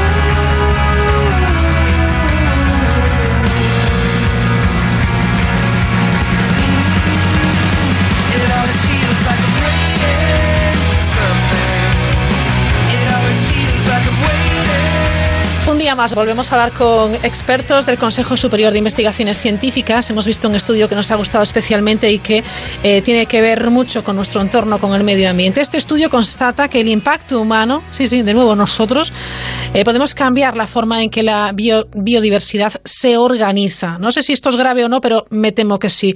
Rubén Bernardo, ¿qué tal? Buenas noches. Hola, buenas noches. Doctorando eh, en Doñana, Rubén, esto es grave, ¿no? Eh, pues la verdad que sí, eh, ya que, bueno, eh, lo que hemos visto es que estamos cambiando las, los grupos biológicos más grandes que, hay en el planeta. Hasta ahora, digamos, no nos estamos preocupando por, por las especies, pero, digamos, estamos viendo cómo se ensamblan esas especies en la Tierra y, la verdad que parece ser que es grave. Bueno, ahora te detallaré. Claro, que sí, estamos cambiando lo que se denominan bioregiones. ¿Qué son las bioregiones? Claro, las bioregiones son superficies de, de, la Tierra que nosotros somos capaces de identificar por, por las especies que están presentes. Entonces, eh, creo que es intuitivo ¿no? Que, que, podemos identificar una fauna africana y una australiana. Y esto se debe a que las especies no se distribuyen aleatoriamente en, en la Tierra, sino que se deben a, a procesos que han durado millones de años, como lo que es la formación de, de los continentes, la evolución y las propias interacciones entre las especies. Entonces, eh, estas bioregiones, más allá de, ser algo abstracto, a nosotros nos sirven para entender cómo se organiza la biología, o sea, la, biodiversidad, pero también ese cómo se va, cómo van a interactuar y evolucionar las especies en el futuro, los destinos. Sí. Es, muy interesante porque efectivamente eh, durante millones de años ha habido pues movimientos tectónicos, eh, interacciones ecológicas, evolutivas entre las especies que han conformado esas distintas bioregiones. Un trabajo de millones de años y nosotros de alguna manera estamos influyendo en esas bioregiones. Exacto. O sea, tenemos tanto poder los humanos. Esto es lo, lo grave porque realmente eh, se asumía que, que, estas bioregiones podían ser resilientes o capaces de, aguantar estas perturbaciones humanas, ya que eh, lo que hemos mirado ha sido solo impactos e introducciones muy recientes en los últimos 300 años. Entonces no, no esperábamos obtener, digamos, un cambio tan significativo y lo que estamos viendo es que sí, el ser humano en muy poco tiempo está cambiando mm, formaciones biológicas que se han formado durante millones de años. Entonces es impactante. Y tanto que si este estudio, liderado eh, por la Estación Biológica de, Doñana, que es un instituto de investigación del CSIC, muestra efectivamente cómo la magnitud y la intensidad de las extinciones e introducciones de, especies causadas por el ser humano están alterando estas bioregiones. Eh, son las entidades bióticas más grandes del mundo. ¿Y cuáles serían eh, esos impactos? ¿De qué manera estamos influyendo? Claro, lo, lo, primero que hemos visto es el que, digamos, están tanto homogenizando como diferenciando o reconfigurando. Para, para entender un poquito esto, es, simplemente sería pensar en la, la, fauna que podríamos tener, por ejemplo, aquí en España. Y a todos se nos ocurre, por ejemplo, pensar que tenemos el lince ibérico, el águila imperial. Además, si nosotros empezamos a, a extinguir estas especies e introducimos otras de otras regiones, por mucho que estemos en un área geográfica que sea España, lo que sería la fauna sería de otra región. Entonces, eh, lo que estamos haciendo es eh, principalmente extinguir muchísimas especies nativas e introducir otras de a nivel continental, o sea, hay introducciones de, entre diferentes continentes. Entonces, estamos por unos lados, estamos homogenizando, como hemos podido ver, por ejemplo, con la, con la fauna de mamíferos en Europa y, y, y, Eurasia. Luego, por ejemplo, estamos de, reconfigurando, cambiando. A lo mejor, eh, digamos, en anfibios hemos detectado que, digamos, lo que sería la parte de Oceanía se está yendo hacia el, hacia el nuevo mundo Incluso en aves, por ejemplo, una diferenciación del nuevo mundo. Ya no somos capaces de detectar eh, una bioregión del nuevo mundo, que esto significa que estamos perdiendo, perdiendo nuestra capacidad ¿no? para identificar o, o entender cómo se originaron las especies. es increíble. ¿eh? Es, increíble. Todo esto se debe, supongo que entre otras cosas, al cambio climático, ¿no? Pues eh, aves que emigran a otros lugares buscando calor, especies que también van buscando nidificar en algún sitio que antes podían y ahora no, etcétera.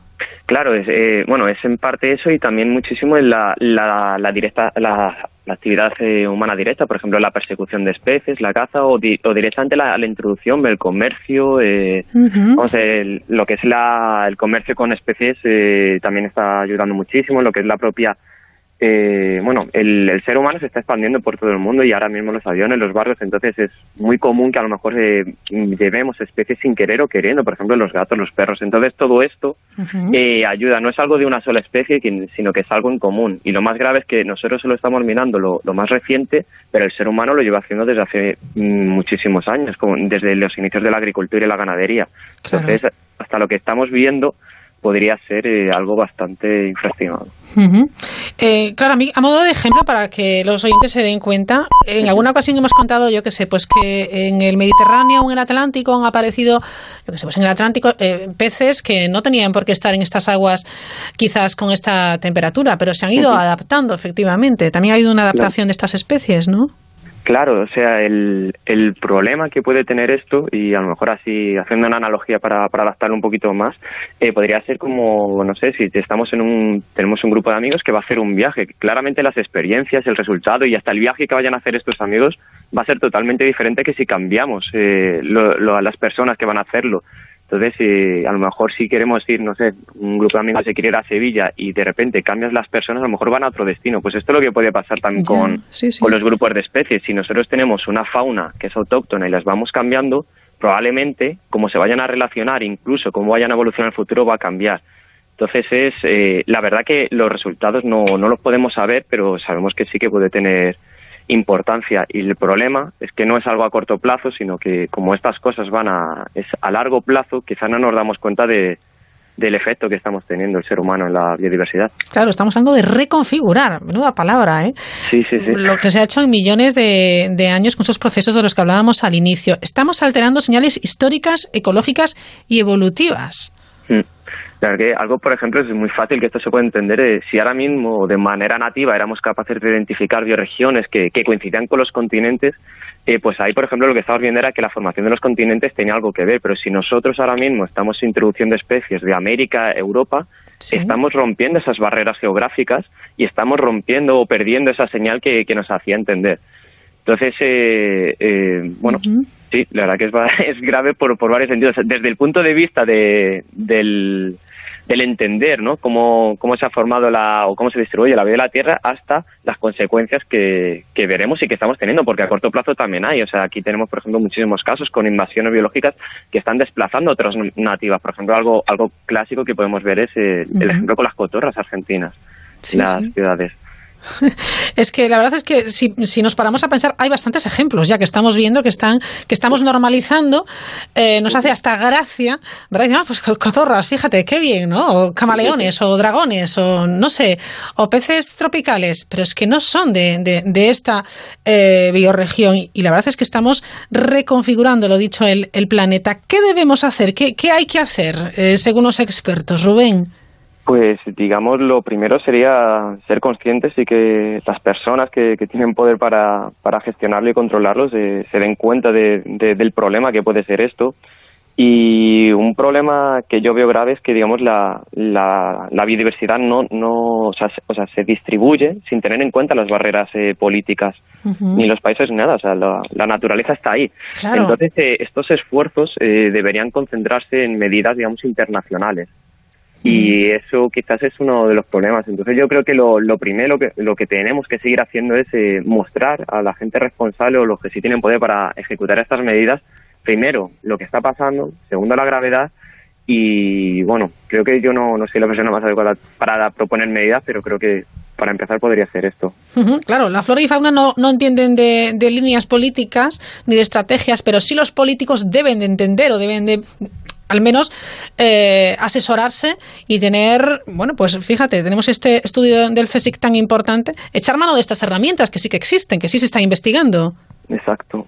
Uh -huh. Exacto. ¿Lo ves complicado el, eh, el, que se tomen medidas, Rubén Bernardo? Quiero decir, tenemos este estudio tan interesante y con resultados tan alarmantes y se están tomando medidas.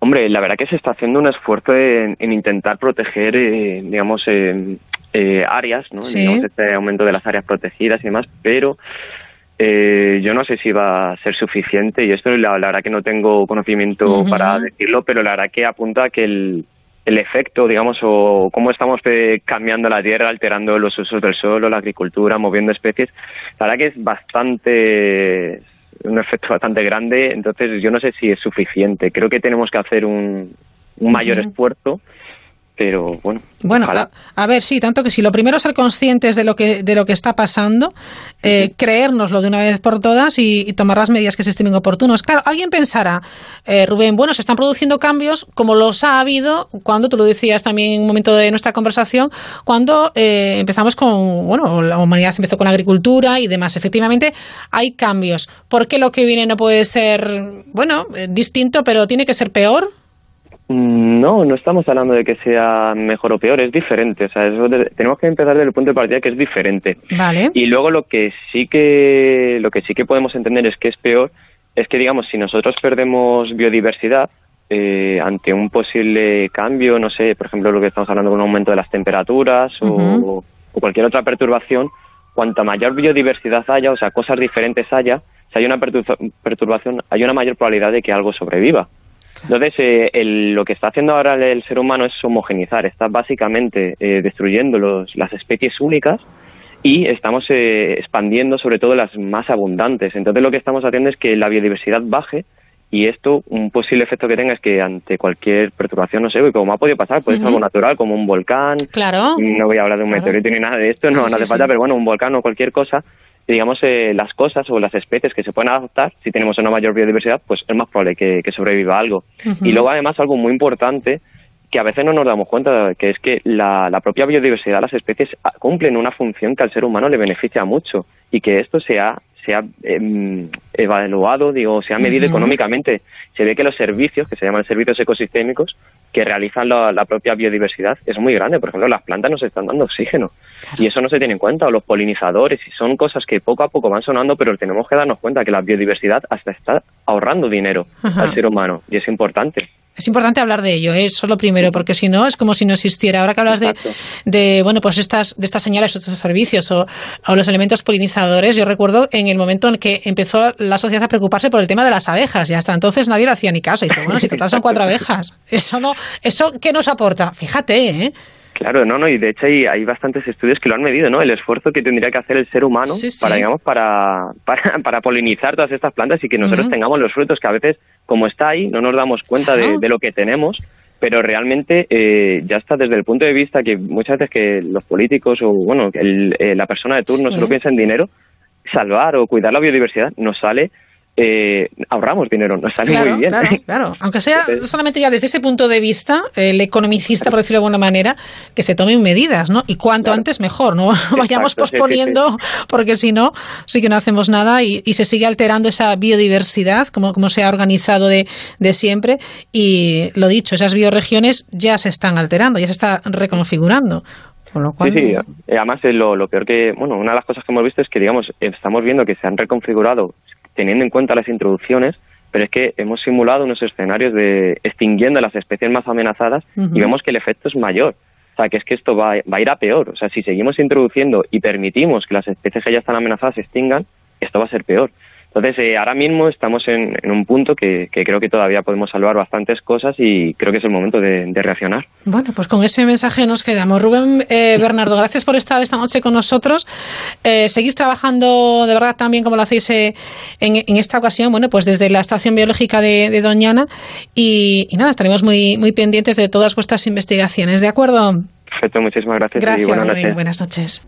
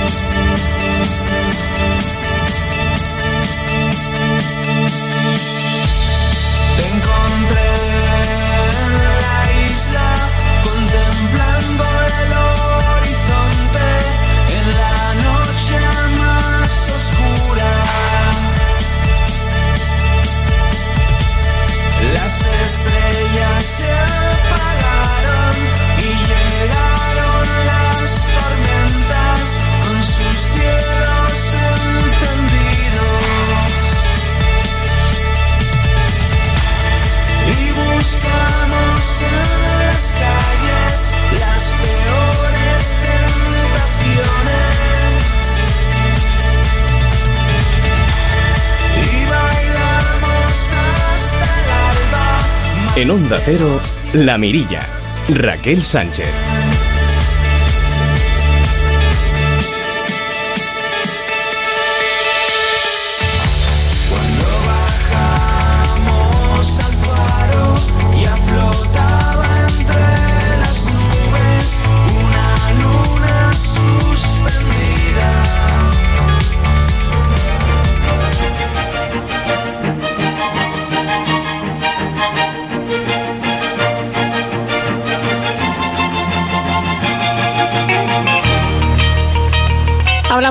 La doctora en farmacia nutricionista Mil López Vieites. ¿Qué tal, Amil? ¿Cómo estás? Buenas noches. Buenas noches, Raquel.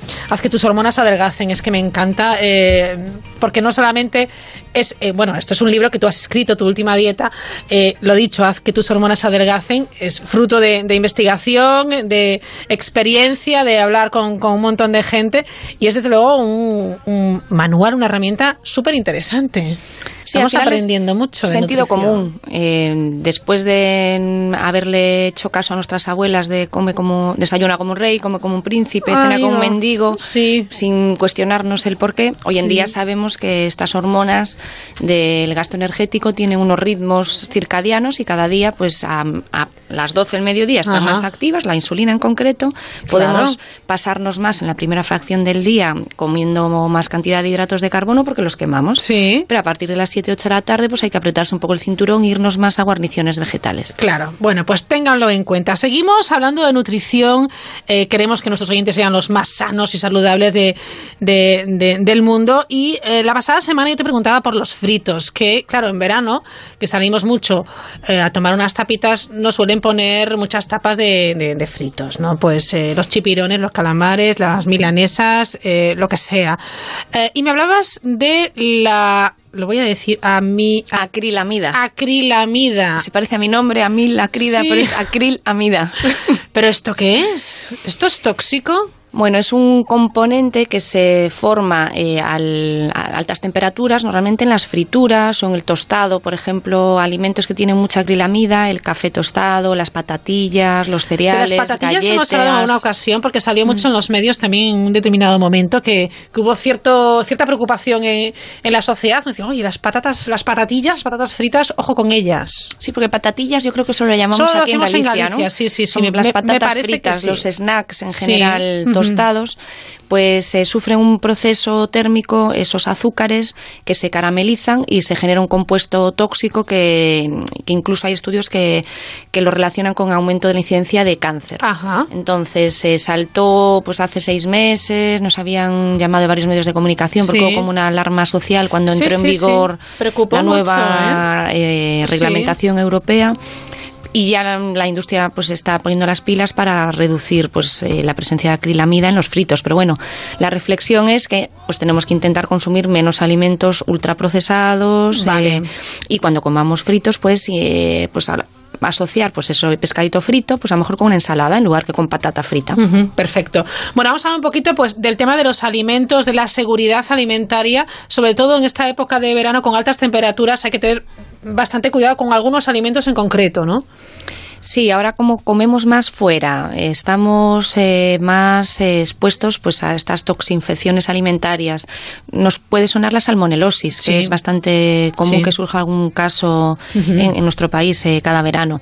Y normalmente eh, tenemos también tener que tener cuidado al recalentar, porque es difícil que haya una salmonelosis salvo que los animales pues no hayan tenido sus controles veterinarios correctos. Pero siempre puede quedar un poquito eh, de contenido de unidades formadoras de colonias de bacterias pues en el canal interno del ave. Vale. Entonces comemos el pollo, nos sobra un poquito, luego lo recalentamos en el microondas y claro, en el microondas la temperatura se transmite de molécula de agua a la siguiente molécula de agua. Entonces si ese pollo, esas sobras no están a remojo en una salsita, pues no llega a calentarse su interior y esas bacterias que quedaron del día anterior o de por la mañana para la Ajá. noche, con las temperaturas altas, proliferan y pueden llegar a tener una concentración que nos genere pues una infección por salmonela. O sea que el truco es eh, guardar todo en la nevera. Todo en la nevera, por supuesto. Y si queremos recalentar algún alimento que pueda tener un contenido bacteriano, pues una carne, un pescado, siempre eh, sumergido en algo de salsa. Vale. O en el peor de los casos tapado con esa mm, tapa de plástico, ese de cobertor redondo los microondas, que hace que eh, sude el alimento, se evapore ese calor y vuelva a precipitar, que condense esas gotitas de agua sobre el alimento, entonces lo hidrata, lo humecta y es más fácil de que se o sea, me, caliente. me estás diciendo a mí, y yo me estoy enterando ahora, que la tapa es para eso. Y además eh, mancha menos. Claro, porque yo dije, la tapa es para que no salpique, pero resulta que tiene esa función también. Sí. que es mucho más importante, porque luego lo limpias y punto, pero está ahí. No me digas. Vale, bueno, pues ojo al recalentar las sobras en el microondas. ¿Qué más consejos nos puedes dar para evitar, bueno, intoxicaciones? Bueno, sobre, sí, sobre todo si tenemos personas en casa con las defensas bajas, niños, personas mayores, alguna persona mm, con alguna infección. Eh, es importante mm, lavarse bien las manos Muy bien. a la hora de manipular los alimentos. Partimos de la base que en nuestro país pues hay una buena higiene alimentaria, pero si vamos a viajar, pues eh, tenemos que intentar todas las personas, pero mucho más si tenemos personas con las defensas bajas, vale. pues no consumir fruta mm, ya pelada y cortada, no consumir mm, refrescos con hielo, porque el hielo si viene de un agua que no Vale. está suficientemente potabilizada, pues puede ser Nos va a dar vehículo de, problemas, sí. de problemas, la típica diarrea al viajero. Y, y más en países pues eh, que tienen un Claro. peor No, y nos eh, fastidia el viaje, ¿eh? Ujú. La Sí, sí. Un truquito es llevarse probióticos. Ujú. Entonces, eh, como Vale. que llevas un impermeable por dentro para hacer frente a la presencia de estos gérmenes para los que no estamos acostumbrados, porque eso pasa muchas veces. Que tú tienes un pozo, estás acostumbrada a beber de tu agua de pozo, Ujú. a lo mejor tiene cierta cantidad de coliformes, de bacterias patógenas, pero como en tu familia estáis acostumbrados a ese nivel, no tienes síntomas. Pero a lo mejor voy yo, que no estoy acostumbrada, Claro. y me da diarrea, me da un malestar de estómago. pues sí. esto, cuando viajamos, siempre nos vamos a exponer a una flora diferente a la que de nuestro país, de nuestro entorno, y puede darnos un, un viaje, pues. Bueno, nos puede hacer una faena. Fíjate que me estoy acordando yo ahora de, de, bueno, pues de, de, de- de una persona que en una excursión, nada, a la montaña bebió agua del río. Y diciendo, "Pues el agua del río, lo más puro que hay, esto tiene que ser, bueno, fatal se puso. Y el del pueblo- había una cuadra. El del pueblo se reía y dice, ya Sí. bebió el agua, este agua, vosotros no podéis, le decimos, vosotros no Mm. podéis, nosotros sí. A lo mejor había alguna cuadra sé. cerca y había pues eh, Sí. algunas En corrientes fin, El tema del agua es subterráneas, complicado, ¿eh? Siempre hay que tener mucho cuidado. Sí, otro, otro caso frecuente de intoxicación pues puede ser eh, los quesos no pasteurizados, que ahora hay como una moda de volver a lo antiguo, incluso la leche, hubo también bastante polémica, verdad. máquinas expendedoras que se... Leche estaban- fresca. Leche fresca que se vendía sin Sí. el tratamiento térmico que estamos acostumbrados. Bueno, hay la pasteurización, Sí, claro. que es la que se utiliza en la leche de bolsa, esta que se consume en las cafeterías, que tiene mucha rotación y se consume Sí. a diario. Y mantiene mm, los nutrientes, el sabor. Luego está la UHT, que es la que se utiliza para los tetrabric, que es un procedimiento térmico mucho más intenso, en muy poquito tiempo, en Vale. segundos, y hace que eh, se muera toda esa flora patógena y puede durar pues meses, como Sí. podemos comprar en, Claro, sí, en sí, Tetrabric o en las botellas de, Ajá. tradicionales de las grandes superficies. Ah, la leche fresca hay que consumirla inmediatamente, ¿no? en el día y la leche fresca siempre tiene contenido de gérmenes. O sea, con microorganismos nunca hay riesgo cero. Porque Claro. nunca se sabe pues cómo va a utilizar esa leche eh, la familia, si va Ajá. a estar en el coche so- em, sometida pues como ahora eh, a Sí. temperaturas extremas que, que puede hacer que se proliferen esos gérmenes Ajá. en un periodo cor- cortísimo de tiempo y luego Vale. pues puede haber mm, problemas y disgustos, sobre todo si tenemos pues eso gente con las defensas bajas. Ahora que hablas de, bueno, pues de la leche y la temperatura, eh, ¿qué pasa con ese, esa botella de agua que, que dejamos en el coche? Tres semanas, le da el sol a la botella, luego te la bebes y es- está caliente y no te sabe bien. Casi mejor no tomarla, ¿no? Porque puede también eh, tener Yo, algún yo problema. recomiendo no tomarla, ya no porque el agua... Y por el plástico, ¿no? Justo, eh, más a nivel de, de envase, eh, de Sí. dis- disruptores endocrinos, que es otro término ahora que está muy de moda, hay mucha Sí. alarma social. Son componentes normalmente de plásticos que migran al alimento, en este caso a la, mm, al, al- agua de Claro, bebida. claro. Eh, hubo Migran al alimento, sí. Un caso también muy mm, polémico, eh, que, que era el badge, el bisfenol, Sí, que se sí. retiró de los biberones, de los productos de puericultura, Mm. de las latas de conserva, porque estaba en el barniz ese blanquito que recubría Sí. por dentro la lata de conserva, porque tenía efectos eh, a nivel hormonal, eh, generaba pues eh, problemas de esterilidad, alteraciones menstruales, mm, incluso a nivel de fertilidad femenina, ya no solo de esterilidad Caray. masculina, que le costaba más a las nuevas generaciones pues que conseguir un embarazo Ajá. y se está relacionando con el abuso pues muchas veces de, de este tipo de disruptores endocrinos en plásticos, en materiales de consumo y Caray. pesticidas también que tienen en- una vida media muy alta. En materia de seguridad hay muchísimas cosas de las que de seguridad alimentaria de las que hablar. Afortunadamente, bueno, pues mm, todo se, se investiga, se cambia el reglamento, etcétera, porque es fundamental. ¿no? Pero va más lento. Va más lento, Sí, ¿no? el teflón de las sartenes, por ejemplo, me viene ahora a la Sí. mente. Eh, es mejor utilizar eh, sartenes pues de cerámica que no tengan Sí. ningún recubrimiento porque cuando empezamos a utilizarlas y a veces nos olvidamos de rascar con una espátula de madera, se va como despegando Ajá. esa capa adhesiva negrita y nos Sí. lo comemos. Y, Claro. y eso también es un disruptor endocrino. Caray, cuántas cosas. Bueno, eh, relacionado con el verano y con la seguridad alimentaria, ¿alguna cosa más que te venga ahora a la cabeza? Se me ocurre también, por ejemplo, la listeria, que es una bacteria Sí. muy común en quesos, en salmón ahumado también. Entonces, mejor comprar el salmón ahumado eh, en pequeña cantidad, que venga envasado, que es otra garantía porque ha estado sometido a un procedimiento de higienización, y consumirlo pues con frecuencia y ir variando. Y los quesos, evitar en verano los quesos de leche cruda. Porque Vale. no deja de ser un riesgo, sobre todo si tenemos pues una embarazada, una lactante, Bueno, una persona evita- mayor. evitamos, fíjate, evitamos y ya está. Sí. Vale, perfecto.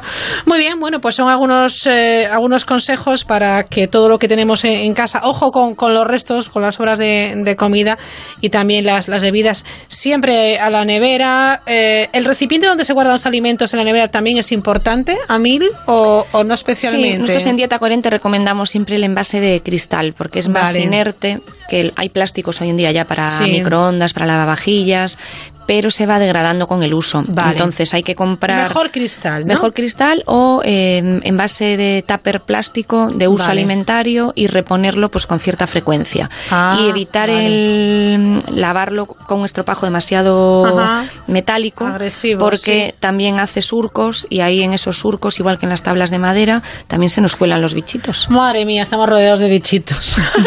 a mí López Vietes, gracias por estar de nuevo con nosotros en la mirilla. Buenas noches, nos vemos para la semana. Claro que sí, adiós.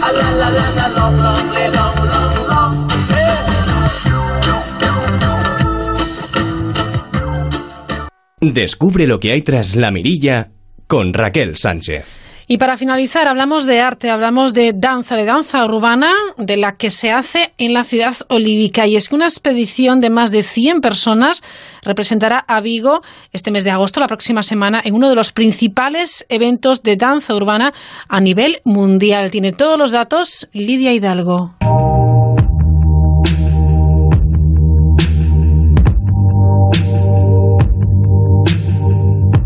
El 1 de junio tuvo lugar en Tui la única competición clasificatoria para toda España y Portugal de danza urbana.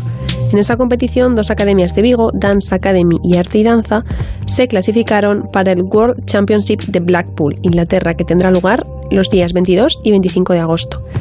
Dance Academy ha logrado clasificar seis grupos, casi todos en primera posición.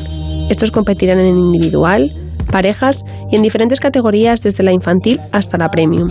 Esta desconocida categoría la conformarán los padres de las niñas que tras acudir a muchas competiciones decidieron formar un grupo que también ha logrado clasificarse para el Mundial. El grosso de edades es de 10 a 19 años.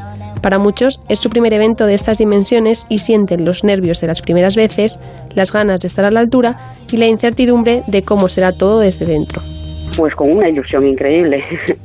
Para ellos es mm, algo que solo se vive una vez, porque además la primera vez solo hay una vez. Entonces, eh, es una experiencia mm, increíble, porque para un niño de 10 años, 11 años, poder viajar, ya solo el hecho del viaje juntos, en los traslados, los autobuses, el estar todos juntos en las habitaciones, para ellos eso es, es, es una, experiencia, sí, que es un antes y un después. Nosotros eso lo hacemos, lo procuramos hacer en todos los viajes que hacemos, pues intentamos que vayan juntos, que compartan y al final, independientemente del resultado que tengan, ellos con lo que se quedan es con esa experiencia y con ese compartir y con ese conocer a otras personas y eso es lo que no se olvida. Este evento es una experiencia única. No solo demostrarán sus facultades, sino que compartirán pista con bailarines de todo el mundo. Serán valorados por las coreografías que llevan mucho tiempo practicando, podrán llevar a cabo batallas y aprenderán de profesionales a nivel mundial. No solo es una experiencia personal, sino también a nivel de formación. Lo más importante para estos niños no es ganar, sino algo que va mucho más allá, disfrutar de una experiencia que se quedará en ellos para siempre. Un mundial siempre supone, sobre todo, un aprendizaje, porque nosotros no vamos con el o sea, con la premisa ni de ganar, por supuesto, porque cuando te cuando compites en un mundial, pues te estás con otros grupos que tienen muchísimo nivel, incluyendo grupos de Japón, de Corea, de, que tienen unos niveles altísimos y están muy muy puestos en, en ese tipo de competiciones. Para la mayoría de los grupos, excepto para uno, es la primera vez que compiten en un mundial. Eso supone pues unos nervios, una tensión y un, y un estrés añadido. Entonces, sobre todo para nosotros es una experiencia. Aunque para casi todos será su primera vez, a nivel institución no es la primera vez que asisten a este tipo de eventos. El año pasado, el grupo que fue al Mundial logró quedar en octava posición. A nivel nacional tienen también grupos que se han convertido en campeones de España y otros que han conseguido hacerse con el segundo y tercer puesto en diferentes competiciones. Para conseguir acudir a este tipo de eventos, los participantes y sus familias tienen que hacer una importante inversión de dinero, que en este caso se materializa en algo más de 700 euros por participante. Pero la ilusión les mueve a movilizarse y a hacer diferentes actividades para lograr financiárselo. Nosotros hemos hecho rifas, es la segunda tanda de rifas que hacemos para que los niños los vendan. Eh, hemos tenido una entrevista con el ayuntamiento junto con la otra escuela, pero de momento aún no tenemos una respuesta afirmativa en ningún sentido. Y aparte de eso, pues los niños intentan vender rosquillas, vender... Ahora vamos a hacer una batalla, porque nosotros hacemos un, un intensivo de verano, que viene gente de fuera una semana, entonces vamos a hacer una batalla, que son, pues las batallas son que baila uno, luego baila el otro y hay unos jueces que valoran. Entonces lo hacemos en la escuela, vamos a poner, cada grupo va a poner un puesto, se debe vender camisetas, en fin, y eh, para que puedan sacar algún dinero, pero mm, fácil no es. Entrenan más de siete horas a la semana para formarse adecuadamente y dedican una hora y media semanal a preparar las diferentes coreografías. Elena, la encargada de la Academia Dance Academy, reconoce que los problemas a lo largo del curso, los nervios y el estrés acaban mereciendo la pena cuando suceden cosas como esta. Jamás imaginó que conseguiría todo esto cuando abrió la academia. Los premios dan prestigio a la academia, los resultados dan prestigio a la academia, pero las primeras veces consiguen que el trabajo de todo un año tenga sentido y para ella es suficiente que todo lo que han conseguido quede dentro de cada uno de sus alumnos y alumnas para siempre en forma de recuerdo.